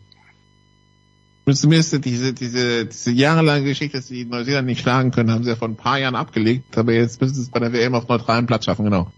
Ja, letzten Sommer hatten sie die, die, die Drei-Match-Serie im, im Juni in Neuseeland, wo sie das erste verloren und dann das zweite und das dritte gewonnen haben, tatsächlich. Und Neuseeland ist so ein bisschen entzaubert worden, auch durch Frankreich. Aber das Schlimmste, was du machen kannst, ist die All Blacks unterschätzen. Also das sind immer noch die All Blacks und die können auf dem Platz jede Mannschaft schlagen am richtigen Tag. Und äh, das wäre so bitter für Irland im Viertelfinale wieder rauszufliegen. Aber stranger things have happened. Man kann sich irgendwie nicht vorstellen. Irland noch nie in einem Halbfinale. Never. Es, äh, es wäre eine Premiere, obwohl Irland so gut ist. Blick aufs Wochenende, die, die ganz großen Nummern fehlen. Ähm, äh, das ist vielleicht so das One-Off-Wochenende in dieser Gruppenphase, bevor es dann nächste, nächstes Wochenende wieder Schwung aufnimmt. Also wir haben am Freitag Neuseeland gegen Italien in Lyon, definitiv. Äh, Uruguay hat schon Namibia 36, 26 gestern geschlagen. Dann äh, ja Gruppe B, Schottland gegen Rumänien und Südafrika gegen Tonga erwarte ich jetzt nichts Außergewöhnliches, du? Nee. Nee, gut. Dann haben wir Gruppe C, Fiji gegen Georgien und Australien gegen Portugal. Ja, also. Also ich meine, wenn Australien jetzt noch gegen Portugal verliert, wird's übel, ja. Aber Es wird, wird übel, aber die sind angeschlagen und ich würde auch nicht ausschließen, das ist das letzte Spiel für, für Australien ähm, jetzt in, in der Gruppe, so bei dieser WM, dass der Eddie auch sagt, es gibt ein paar Spieler, die Chance, die noch nicht gespielt haben, damit sie einfach ihr World Cup Cap bekommen und dann so eine durchgewürfelte Mannschaft, die könnte auch gegen Australien verlieren. Genauso Fiji. Letztes Jahr, letztes Mal vor vier Jahren gegen Uruguay ausgerutscht. Wer sagt nicht, dass die ein Spiel gegen Georgien, Georgien spielt so ein anderes Rugby als Fiji, dass die die mal überraschen können auf an, an so einem Tag. Also was ich glaube, was dieses Wochenende hat, ist das Potenzial für einen richtig großen Upset. Das sind auf den ersten Blick keine großen Dinger dabei, aber da könnte schon das eine oder andere Ding drin sein, ob Italien es jetzt schafft, Neuseeland zu schlagen oder ob es Georgien gegen Fiji ist oder äh, wirklich Portugal gegen Australien. Also ich finde, die Spiele darf man sich auf keinen Fall entgehen lassen, weil da kann auch echt immer was passieren. Ja, aber dann schwimmen sie aber nach Australien zurück, die, die Spieler, weil dann zahlt keiner mehr die Rückreise. Äh, Gruppe D, Japan gegen Samoa und Argentinien gegen Chile. Japan gegen Samoa, da geht's auch drum, sich eine Ausgangsposition für das letzte Wochenende zu schaffen? Absolut. Noch ist in der Gruppe niemand safe im Viertelfinale. England klar in der Pole Position dafür, aber es kann noch alles passieren. Deswegen, äh, ja, das ist ein Spiel zwischen Japan und Samoa. Wer das verliert, ist dann wahrscheinlich raus fürs Rennen ums Viertelfinale. Und wer das gewinnt, ja, dann kommt es mal auf den letzten Spieltag drauf an, vor allem wenn es Samoa sein sollte. Aber ähm, nee, also da sehe ich tatsächlich, also das, das finde ich schwer vorherzusagen. Ich glaube, Japan ist doch eine Spur abgeklärter als Samoa. Allerdings hat Samoa die besseren Spieler individuell. Ganz interessant. Ähm, ja. Sollte Argentinien Japan gewinnen, hat Japan, äh, genau, Japan hat, äh, sollte Japan gewinnen, hat Japan dann Matchspiel gegen Argentinien am letzten Spieltag. Das ist, äh, ja, ähm, also wie, für, für die Spannung bis zum Schluss. ja klar, wie, wie sensationell wäre es, wenn Japan vor Argentinien die Gruppe beendet? Äh, es wäre Ich kann mir vor auf japanisches Rugby immer noch keinen Reim machen, wenn ich ganz ehrlich bin. Trotz Eddie Jones, trotz der WM 2019, es ist so ein bisschen auf und ab. Es ist ein Auf und Ab und trotzdem äh, dürften wir, dürfte es uns nicht überraschen. Also 2015 kam die gro große Überraschung, als die Südafrika in der Gruppenphase geschlagen haben. Da haben sie allerdings nicht ins Viertelfinale geschafft, weil sie gegen Schottland verloren haben. Dann vor vier Jahren haben die gar keine Zweifel in ihrer Klasse gelassen, indem sie Irland und Schottland in der Gruppenphase geschlagen haben, da komplett mit weißer Weste durch sind. Dann allerdings die Springboks im Viertelfinale getroffen haben, gegen die sie dann deutlich unterlegen waren. Hier jetzt bisher haben wir Japan nicht so stark gesehen, vor allem nicht gegen England.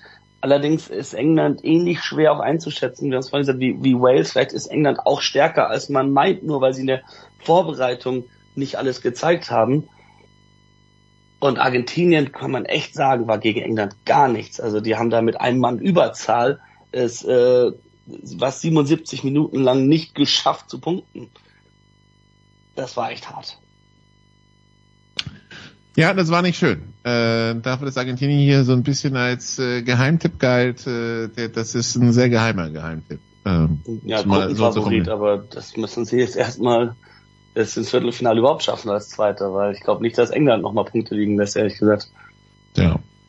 Ja, das ist der Stand der Dinge, Jens. Ja, übrigens, wer äh, wissen möchte, was ein glückliches Leben ist, Simon Jung hat gesagt, es würde ihn nichts glücklicher machen, als wenn Antoine Dupont in dieser Rugby, Rugby WM nochmal zum Einsatz kommt. Ich meine, wie gut muss es Simon gehen, dass das sein größter Wunsch ist? Ich kann ihn dir noch Ja, ich habe halt auch ich habe halt auch ein Ticket für Viertelfinale. in Ah, okay. Okay. Das, das, das erklärt so einiges. Trotzdem werden wir nach wie vor versuchen, dich zu erreichen. Danke Simon.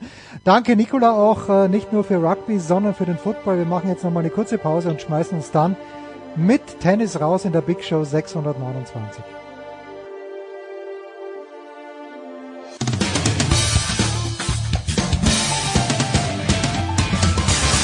Hallo, hier ist Roger Federer. Ihr hört Sportradio 360. Big Show 627, hinten, äh, 609, na, 629, doch, Big Show 609, was rede ich denn? So lang dauert diese Show schon und äh, hinten raus geht es selbstverständlich noch um Tennis und äh, ich freue mich, dass wir, dass wir wieder diese Nord-Süd-Achse zusammengebracht haben. Im Norden, da sitzt nämlich, da sitzt nämlich Klaus Bellstedt vom Spiegel. Servus Klaus. Servus, moin. Und im Süden, da sitzt er gerade in der Bahn, weil er gerade versäumt hat, wie sein Lieblingsspiel, Alexander Zverev, das Doppel mit Marcelo Melo gegen Nikola Mektic und Marcelo Arevalo mit 11 zu 9 im Match-Tiebreak noch gewonnen hat. Paul Häuser von Sky. Servus, Paul. Ja, moin, servus. Paul, äh, lass mich mit dir beginnen, weil, weil du das Finale in Chengdu kommentiert hast von Alexander Zverev, 21. Karrieretitel. Er kann natürlich nur diejenigen schlagen, die sich ihm auch in den Weg stellen. Jetzt kann man sagen, es hat schon schwierigere Wege gegeben zu einem Turniersieg. Dennoch, du warst begeistert, vor allen Dingen vom Vorhand Topspin von Alexander Zverev. Hält diese Begeisterung auch zwei Tage später noch an, Paul? Ja, begeistert. Ja, ich finde schon, dass er da ein bisschen an sich geschraubt hat, würde ich jetzt mal sagen, dass er da sich auch weiterentwickelt hat. Manchmal, also das ist halt dieses leidige Thema, das wir bei Zverev eigentlich immer wieder dann haben, dass er sich da hinten eingräbt hinter der Grundlinie, dass er da so zwei, drei Meter und das Spiel, also ich weiß nicht, wie es euch geht, aber Safulin ist jetzt schon natürlich ein ganz schöner Powerhitter. Erinnert mich auch so ein bisschen an Robin Söderling, wie der, wie der draufzimmert so ein bisschen. Wenn der trifft, dann haben auch ganz andere Topspieler massive Probleme mit dem und der hat ja in der Woche bis zum Finale auch gar keinen Satz abgegeben und, und war dann aber so anderthalb Sätze lang war der fast der Bessere hier und, und Zverev kurz vor der Niederlage gewesen. Aber die Art und Weise, wie er immer fightet, wie er dann sich in solchen Matches reinbeißt und wie er auch ganz klar im dritten Satz körperlich, obwohl, obwohl Zverev ja gegen Kesmanovic schon drei Sätze gespielt, äh, drei Sätze und drei Stunden gespielt hat und gegen Kotov in der Woche, wie er aber ganz klar der Fittere war. Das ist schon bemerkenswert. Also da, da hat er einen riesen Vorteil. Er kann dann die Gegner aussitzen. Ja, ich habe gesagt, hier ist ein ganz leises Abteil. Tut mir leid, dass es hier ein bisschen lauter wird. Aber, aber ich glaube, er muss in der Offensive, da muss schon noch mehr kommen. Er hat Surf and Volley hat er sich kaum getraut gegen Serfiulin, hatte da großen Respekt vor, den, vor der aggressiven Returnierweise seines Gegners. Und da braucht er einfach ein paar mehr Angebote, weil er ist dann schon sehr ausrechenbar und da sehe ich dann gegen andere Gegner schon echt Schwierigkeiten. Aber die Einstellung stimmt wie immer, die Fitness ist voll da, er bewegt sich fantastisch. Jetzt, jetzt muss er noch ein bisschen näher ran an die Baseline, weil also zwei, drei Meter hinter der Grundlinie, das, das kann auf Dauer nicht gut gehen.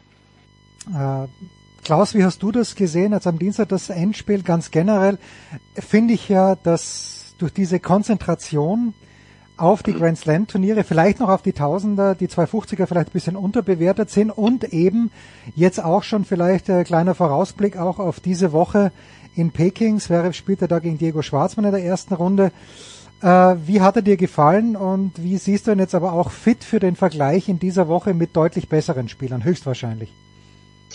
Ähm, ich habe ihn, also ich sehe ihn, ich sehe ihn positiv. Ich habe das Endspiel mir auch angeschaut und war schon wieder ein bisschen in Sorge. Ich äh, weiß nicht, ob ihr euch erinnern könnt, Paul, du, du mit Sicherheit und Jens, du mit deinem Elefantengedächtnis auch. Bei 5-5 im zweiten gab es diesen unfassbaren ähm, Smash, den er da ins Netz gehauen hat, nach so einem Ballwechsel, den er eigentlich schon dreimal hätte tot machen müssen. Und da dachte ich in dem hm. Moment, mhm. Es ist ein klassischer Moment, wo das, äh, wo er das Match aus der Hand gibt und sich davon nicht wiederholt. Äh, hat er dann doch gemacht und das hat mich überrascht und das stimmt mich total positiv. Ähm, im dritten Satz körperlich auch, also der, der Safiolin ist ja ein fieser Gegner gewesen und äh, und und ist ein, so, so, so ein Power-Hitter, der ihm eigentlich nicht so liegt, meine ich. Aber ähm, er hat sich er hat sich total äh, souverän im dritten Satz hat er das äh, doch eigentlich souverän gelöst und äh, körperlich, wie Paul sagt, muss man sich, glaube ich, keine Sorgen machen, schon länger nicht mehr. Das ist was, das ist was absolut Positives, denn wir wissen alle, wie ja, wie empfindlich das alles war, die, die letzten Monate mit dem, mit dem langen Ausfall und du zuckst ja doch immer noch ein bisschen, wenn es über die lange Distanz geht. Also das, das, ähm, ich fand das Finale gut. Ich sehe es genauso wie du, Jens. Man hat das Gefühl, 250er Turnier, man ist ein bisschen da in so einem Hinterhof gelandet und ähm, es ist äh, aus unserer Sicht sicherlich nicht unterbewertet, aber irgendwie habe ich es in der Wahrnehmung auch in Deutschland lief das mal wieder ganz schön unterm Radar, muss man, äh, muss man ehrlich sagen. Ähm, liegt natürlich auch ein bisschen an der Zeitumstellung. Also es war, glaube ich, irgendwie mittags, Paul, ne? oder nachmittags, früher Nachmittag, als du es so kommentiert hast, so wer, wer, wer schaut dann schon und so. Aber hey, das war ein Titel und ähm, das ist aus meiner Sicht ein bisschen kommt das hier zu kurz. Also deshalb freue ich mich und man weiß, wie sehr er sich freut über diese auch kleineren Titel. Das Publikum war voll auf seiner Seite, finde ich auch immer gut in Asien. Ähm, das, da kann er irgendwie auch drauf aufbauen. Und jetzt, um deine zweite Frage zu beantworten, Jens, ähm, Peking, größere Namen. Schwarzmann muss er jetzt, glaube ich, nicht fürchten. Dann geht's aber doch auch Schlag auf Schlag. Also ähm, er ist nicht die Top, er ist nicht mehr der Top gesetzte. Es wird wieder, wie wir wissen, es wird wieder ein, ein, ein heißes Ding und ich glaube, wenn er da ins Viertelfinale kommt, vielleicht sogar Halbfinale, dann ist das schon ein großer Erfolg. Also er hätte Viertelfinale, hätte er Tsitsipas. Jetzt muss man mal schauen, ob Tsitsipas überhaupt die erste Runde gewinnt gegen Shari. Das ist schon mal schwierig. Und äh, du sagst natürlich völlig richtig, Klaus, äh, es war um 13.30 Uhr, hat Paul begonnen zu kommentieren. Aber es war halt auch ein Dienstag. Jetzt sind wir gerade mhm. in dieser komischen Zeit, wo die Turniere eben unter der Woche beginnen, damit Shanghai ja. zehn Tage äh, gespielt werden kann.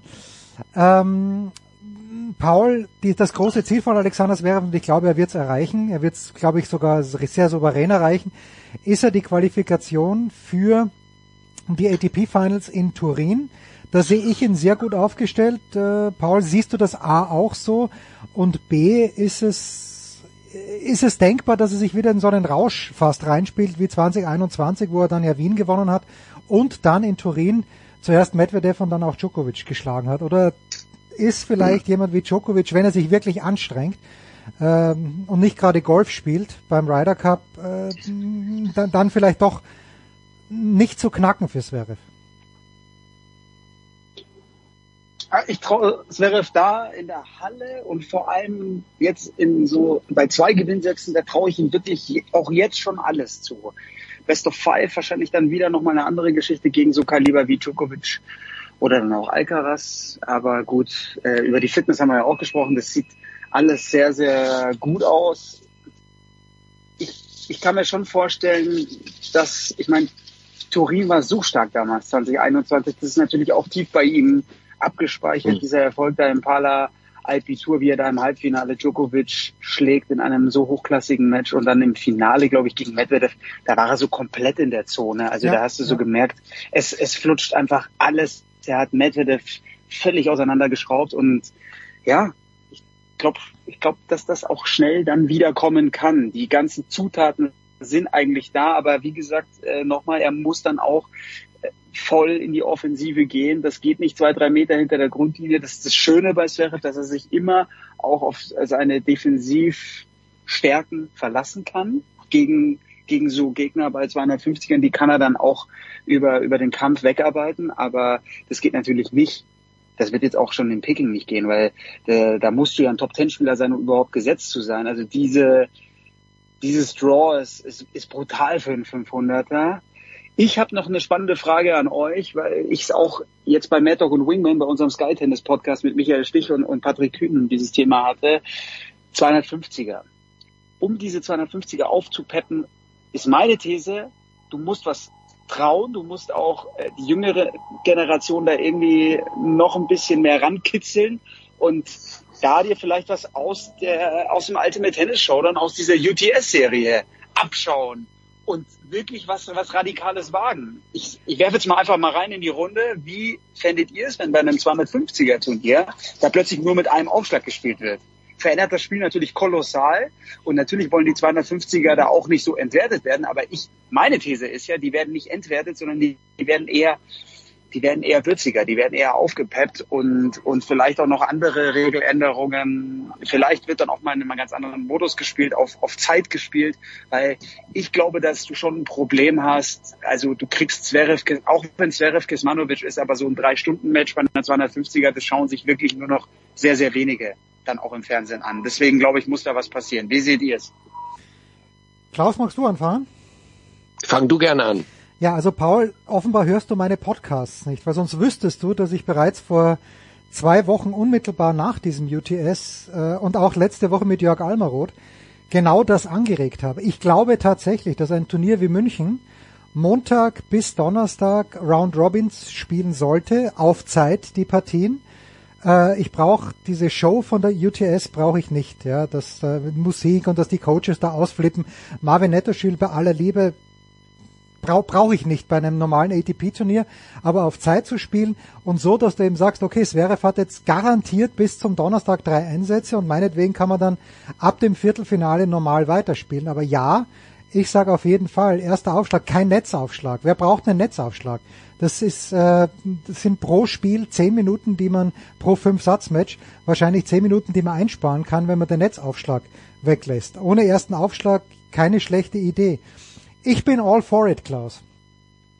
Ich bin ein bisschen vorsichtiger. Und zwar begründe ich das dadurch ähm, mit dem Labour Cup, ähm, den ich mir angeguckt habe ja, äh, in Teilen. Und und ich habe, ich bin so ein bisschen in Sorge, dass der Labour Cup, also da, das ist ja nochmal ein anderes Thema vielleicht für, für uns irgendwann ein anderes Mal. Aber da ist ist mir ja aufgefallen und euch sicherlich auch, dass so ein bisschen der, der, der Wettbewerbsgedanke eigentlich flöten gegangen ist. Und zwar unter dem Eindruck dieser Show-Events ähm, mit Borg und McEnroe, die du ja eigentlich auch gar nicht mehr so richtig ernst nehmen kannst als, als, als Captains und so weiter. Und Morphis, wieso spielt er da überhaupt? Also da gab es ja sowieso auch eine große Diskussion darüber, was passiert jetzt eigentlich mit diesem Laver Cup. So, auch das ist ein Ansatz, das Tennis more entertaining zu machen. So was ihr beide sagt, ich habe da total, ich möchte das auch, ich möchte, dass Tennis attraktiver wird, auch für die junge Zielgruppe. Ich bin kein Fan von Ultimate Tennis Showdown, weil mir das auch drüber ist. Ich habe trotzdem ein bisschen Angst, wenn wir jetzt anfangen, äh, gegen die Zeit zu spielen, mit einem Aufschlag zu spielen, Round Robin bei ähm, normalen ATP-Events oder WTA-Events, das so ein bisschen, ja, wie soll ich sagen, also der Wettbewerbsgedanke, der ist natürlich dann gegeben. Es ist dann trotzdem ATP 250er, aber irgendwie habe ich das Gefühl, Regeländerungen, ey, das, das verändert so krass den Charakter dieses Spiels. Und ich, ich, ich fürchte, dass das dass das zugunsten von, sagen wir mal, so Sportsport geht oder Ernsthaftigkeit geht. Wisst ihr, was ich meine? Also so ein bisschen, ich, ich weiß nicht, ich bin, ich bin keiner, der jetzt irgendwie äh, die nächsten 100 Jahre das so weiterlaufen lassen möchte. Aber ich habe immer Angst bei neuen Sachen, dass sie ähm, so ein bisschen was verwässern. Das ist eigentlich das Wort. Es, es könnte aus meiner Sicht ein bisschen ähm, den Sport verwässern. Ähm, und ähm, was da passiert, weiß ich nicht. Aber äh, also von mir ein eher so ein bisschen defensives Go bei diesen Erneuerungen. Ja, ich frage mich. Das habe ich auch zu Ja, viel da ist- da Leber bist du- geguckt. Ja, Klaus ist dann natürlich dann so mit, mit Michael und Patrick auf Ja. einer Linie, die natürlich. Ja, klar, weil die, die sind alle so alt, weißt du, Stich, Kühnen, Bellstedt, das sind dann einfach alte Leute, Paul. Wir beide sind jung, wir wollen was Neues. Ja, äh, also das ist halt frech. Ähm, ich glaube schon, dass das ähm, eine, eine Grundsatzdiskussion ist im Tennis ist und dass du natürlich äh, das heftige Traditionalisten immer haben wirst, die sagen, Moment mal, ihr könnt diesen, diesen schönen Sport da nicht so kaputt machen. Mir geht's ja auch nicht darum, dass wir jetzt bei diesen, wirklich bei den Grand Slams, glaube ich, nein, da, nein. da kannst, da, Nee, da, nee. da, will ich, da will ich ja gar nicht ran. Nee. Ja? Da Mhm. kannst du auch nichts verändern. Und ich will auch eigentlich nicht an die Tausender ran. Aber äh, ich finde, die 250er, die könnten wirklich, und da muss man natürlich vorsichtig sein. Da war Patrick als Turnierdirektor München, der war dann natürlich auch gleich auf, auf 180, als ich das vorgeschlagen habe. Aber ähm, ich glaube, dass man da schon was wagen darf und sollte, weil du du kannst eine ganz andere Note reinbringen und musst natürlich aufpassen, dass es nicht den Sport entwertet. Also Labour Cup, was du jetzt gesagt hast, Klaus, finde ich ganz spannend. Äh, Morphis und Auger Aliassim, die haben sich ja da fast in die Haare gekriegt Mhm. und und Auger Aliassim eigentlich so ein entspannter Typ, ne? Und der, der wollte da ernsthaften Sport betreiben und Morphis dachte, ja, ich bin hier für die Show. Ja, genau. Da hätte ich mal gerne, da hätte ich mal äh, wirklich gerne die Gedanken von Roger Federer jetzt dazu. Was, was äh, stellt der sich eigentlich vor? Wie soll sein Event künftig ablaufen? Ja, also weil die, der will ja eigentlich das Richtung Ryder Cup entwickeln und da muss man jetzt wirklich sagen, da sind wir im Moment sehr weit von weg, so wie der Labour Cup sich jetzt dargestellt hat. Und ich glaube aber, dass 250er, ich weiß nicht, ob Round Robin das Richtige ist. Ich glaube, da muss getestet werden. Ja, aber Paul, Paul, ganz Aber kurz. Paul, Round Robin hat schon den Vorteil, dass du, dass du natürlich so einen so einen Topstar erstmal Genau, fürs Publikum genau. auch so ein bisschen schützt, ja. Ja, genau. Mhm. Und, und dass der zumindest zweimal spielt, ja, dann in so einer in so einer Gruppe. Ja. Also ich, Das- Paul, das erste Jahr, das erste Jahr, wo ich wirklich beim Ephetos dann als journalistischer Begleiter dabei war, war Joe Wilfried Zonga, damals Nummer 6 oder 7. Zonga ist ja mal Star gekommen nach München und hat erste Runde zugelost bekommen Tommy Haas. Verliert er, nicht natürlich, aber weil Haas gut gespielt hat, ist natürlich ein Scheiß los. So, jetzt haben die Startgeld gezahlt für Zonga. Der spielt irgendwie am Ja. Mittwoch, fliegt raus, spielt einmal. Und zu, zu, so, wie du sagst, die Stars sind geschützt. Wenn ich weiß, Zverev spielt in München Dienstag, Mittwoch, Donnerstag dreimal und dann sind es halt meinetwegen nur 45 Minuten unter diesem Modus und ab Freitag dann wird im Viertelfinale traditionell weitergespielt. Da geht nichts verloren. Und wenn nach einem Jahr gesagt wird, das ist nicht gut, die Leute verstehen es nicht, dann machen wir es halt nicht mehr. Also diese ganzen Karten wie beim UTS, das, das, das braucht keiner. Äh, aber es ist schön, dass es vorgeschlagen wird. Aber ich, ich glaube, es ist nichts dadurch verloren beim 250er Turnier. Ich will es auch nicht jetzt in Peking sehen, wo das 500er auch nicht in Wien, aber beim 250er musst du was probieren. Auch wenn in München die Tribünen voll sind, ab Dienstag. Äh, oder in Kitzbühel auch ab Mittwoch. ja, ja, aber es geht ja klar, aber es geht ja auch nicht nur um das Publikum vor Ort, Ja, ja, sondern Fernsehen, es geht ja. vor allem ums, um, ums Fernsehpublikum, finde Ja. ich. Und und da, also du brauchst irgendwie, und das find, fand ich halt sehr gut beim UTS. Äh, ich fand, da war auch ein bisschen was. Die Musik, das hat selbst mich gestresst und ich finde es eigentlich gut, wenn da ein bisschen Lärm ist.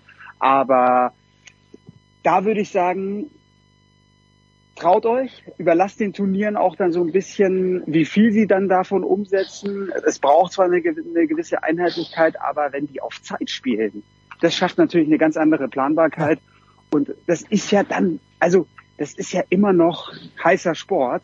Und viele Topstars werden sagen, nee, nee, nee, ich will, ich Ja, will hier ich normal machen. Weiß ich gar nicht. Weiß aber, nicht. aber, äh, ja, aber, ja, aber man muss da ein bisschen mit der Zeit gehen und, irgendwie musst du, musst du die Kids da kriegen. Und glaubt ihr, dass dann die Traditionalisten das, also, weil das war zum Beispiel die Sorge von Patrick, dass dann auch ein paar Fans wegbleiben, wenn dann nicht im gleichen Modus wie die Jahre zuvor gespielt wird. Das glaube ich nicht, Glaub ich dass die wegbleiben. Glaube ich auch nicht. Ja, glaub ich Das auch. ist zu interessant. Mhm. Ja, aber schau dir mal dann diese Taktung an. Du, hast, du fängst um 11 Uhr an und kannst in München bis 19 Uhr spielen. Das heißt, du kannst hier äh, acht Matches durchkriegen, immer auf eine Stunde angesetzt. So, Zwerg spielt das erste Mal um 11, spielt das zweite Mal um 16 Uhr, wenn er überhaupt zweimal pro Tag spielt. Also je länger wir drüber reden, je länger ich drüber nachdenke, umso, umso eher möchte ich sehen. Ja, ohne diesen Wollen wir eine. Petition starten? Ja, bitte jetzt noch. Ja. Der, ja, der, der junge Bellstedt und der alte Häuser und der alte Hulber, wir machen das jetzt noch. Ich habe mich überzeugen lassen. Gut, wir hauen uns raus Ah. hier. Big wie Show, gesagt, nur 250er. Ja. nur 250er. Genau. So. Äh, Werder Bremen in Abstiegsgefahr, ja oder nein, Klaus Bellstedt? Nein. Nein, nein, nein, nein, nein, Nein, Wir, haben, wir, haben doch da jetzt äh, ordentlich Material und Nabi Keita hat jetzt seine ersten Minuten gespielt. Ich war vor Ort an meinem Geburtstag. Übrigens vielen Dank für eure Glückwünsche. Oh, ja, ja, ja Ähm, der, schade, dass wir nicht zur Party, schade, dass wir nicht zur Party kommen konnten, weil Ja, ja, die ja, Einladung ja, ja. nicht rechtzeitig angekommen ist. Aber, ja. aber ganz, ganz kurz noch. Der hat drei Minuten gespielt in der Nachspielzeit. Der hatte drei richtig gute Szenen, zwei Abschlüsse. Ich dreh durch. Wenn das so weitergeht und der mal ein bisschen Einsatzkeit kriegt, Paul, unser Club, äh, ich sehe uns schon wieder ganz dicht dran an den europäischen. Nein, nein, Quatsch. Aber zwischen 12 und 14. Am Ende müssen wir drei hinter uns lassen. Das nur so, denke ich. Ja, ja, und da sind sie auf einem sehr guten Weg. Also natürlich war das in Heidenheim. Das Ja, war, das war schon sehr, wieder die das war schon, das ja. echt bitter, wieder die vier Tore, wie billig die Ja. weggehen, ja, genau. Aber ja, du sagst es, also so ein Jin Ma, äh, das Tempo, ich finde Ja. die Neuzugänge, wenn der Ole Werner die jetzt äh, nachhaltig da auch einbaut und denen das Vertrauen schenkt, dann, dann ist das eine, dann ist es schon Ja. eine spannende Mannschaft, ja. Und, und tun Navigator, gut, Mhm. ja, habe ich natürlich Fragezeichen, wie, wie Ja, äh, langfristig fit ist der. Aber es ist eine Kann gute kicken. Truppe. Ja, Genau, es ist eine, es ist eine gute Truppe und ich bin nach wie vor auch von Ole Werner total überzeugt. Also das, das ist schon, schon spannend. Ja, ich habe, um jetzt den Kreis zu schließen, wir haben die Sendung ja mit österreichischem Fußball begonnen, aber ich habe erst vor ein, zwei Tagen drüber nachgedacht, wer denn der dominanteste Fußballspieler in der schwachen österreichischen Liga während der letzten 20 Jahre war. Und ich glaube, dass wenn man wirklich alles berücksichtigt, natürlich war Haaland gut, aber Haaland war auch oft verletzt, aber dass Nabi Keita tatsächlich derjenige Mhm. war, der dort also wirklich um eine Klasse besser war als der Zweitbeste zu seiner Zeit. Und da haben sehr gute Leute gespielt. Und ich, mich würde es ja auch freuen. Ich bin ja Bremen-Sympathisant. Ich würde das fantastisch finden. Ich mag den Cater. Also hoffen wir mal, dass das gut wird. Äh, Klaus, wir sehen uns in Turin spätestens. Ja, ja, spätestens. Vielleicht auch in Paris. Ja, das nee, habe ich jetzt da, ja, nee, Paris, das, nicht. das, das werde ich nicht schaffen. Ich werde in Wien sein. Paul, wir sprechen natürlich davor, aber Paul, Turin in diesem Jahr mit dir? Ja, Ja, wenn es ganz gut, wenn es ganz gut läuft, äh, sehe ich da, sehe ich da auf jeden Fall fürs Finalwochenende gute Chancen. Ja, Das wäre so schön. Ja, ja das wäre ein Traum. Ja, ja. Finale. Eine, ich habe noch eine Bemerkung, Jens. Bitte, merke an. Apropos Österreicher bei Werder. Das ist tatsächlich nochmal ein spannendes Thema. Romano Marco Schmid. Friedl, wie ihr wisst, Marco. Friedl, wie ihr wisst, ist Kapitän bei Werder und befindet sich, gerade ist er ein bisschen verletzt, aber er befindet sich in einem unfassbaren Leistungsloch. Ich habe mich darüber mit Clemens Fritz letzte Woche unterhalten, weil ich eine Geschichte mal wieder mache über, über meine Fußballgeschichte zwischendurch. Und der sagte, das ist nicht ohne. Das ist eine Position, die natürlich wahnsinnig wichtig ist. Aha. Und wenn der Kapitän nicht abliefert, dann hast du natürlich sofort ohne Füllkrug so ein Vakuum in der Mannschaft. Und da müssen die jetzt echt jemanden finden, der da irgendwie in die Bresche springt, weil, ey, Marco Friedl, mh, im Moment kannst du ihn nicht bringen und äh, er ist Kapitän, also nicht vergessen. Das ist ganz schwierig, Klaus, weil wir im Fußball darüber gesprochen haben. Alaba ist im Moment verletzt, Posch ist verletzt, Arnautovic, Sabitzer, Gregoritsch. Also ein paar Punkte braucht Österreich noch. Und äh, Ja. wenn, wenn jetzt äh, Alaba, ich meine in der Innenverteidigung Friedel, ich bin zwar kein Fan, äh, aber wenn jetzt auch komplett außer Form ist, ist er eh keine Alternative. Es ist ganz in meinem Sinne, wenn äh, Marco Friedel wieder ein bisschen in Form kommt. Aber es gibt ja immer noch Romano Schmid. Den gibt's noch, weil er ist in kommt. richtig guter Form. Er kommt ja auch von Sturm Graz, wie wir alle wissen.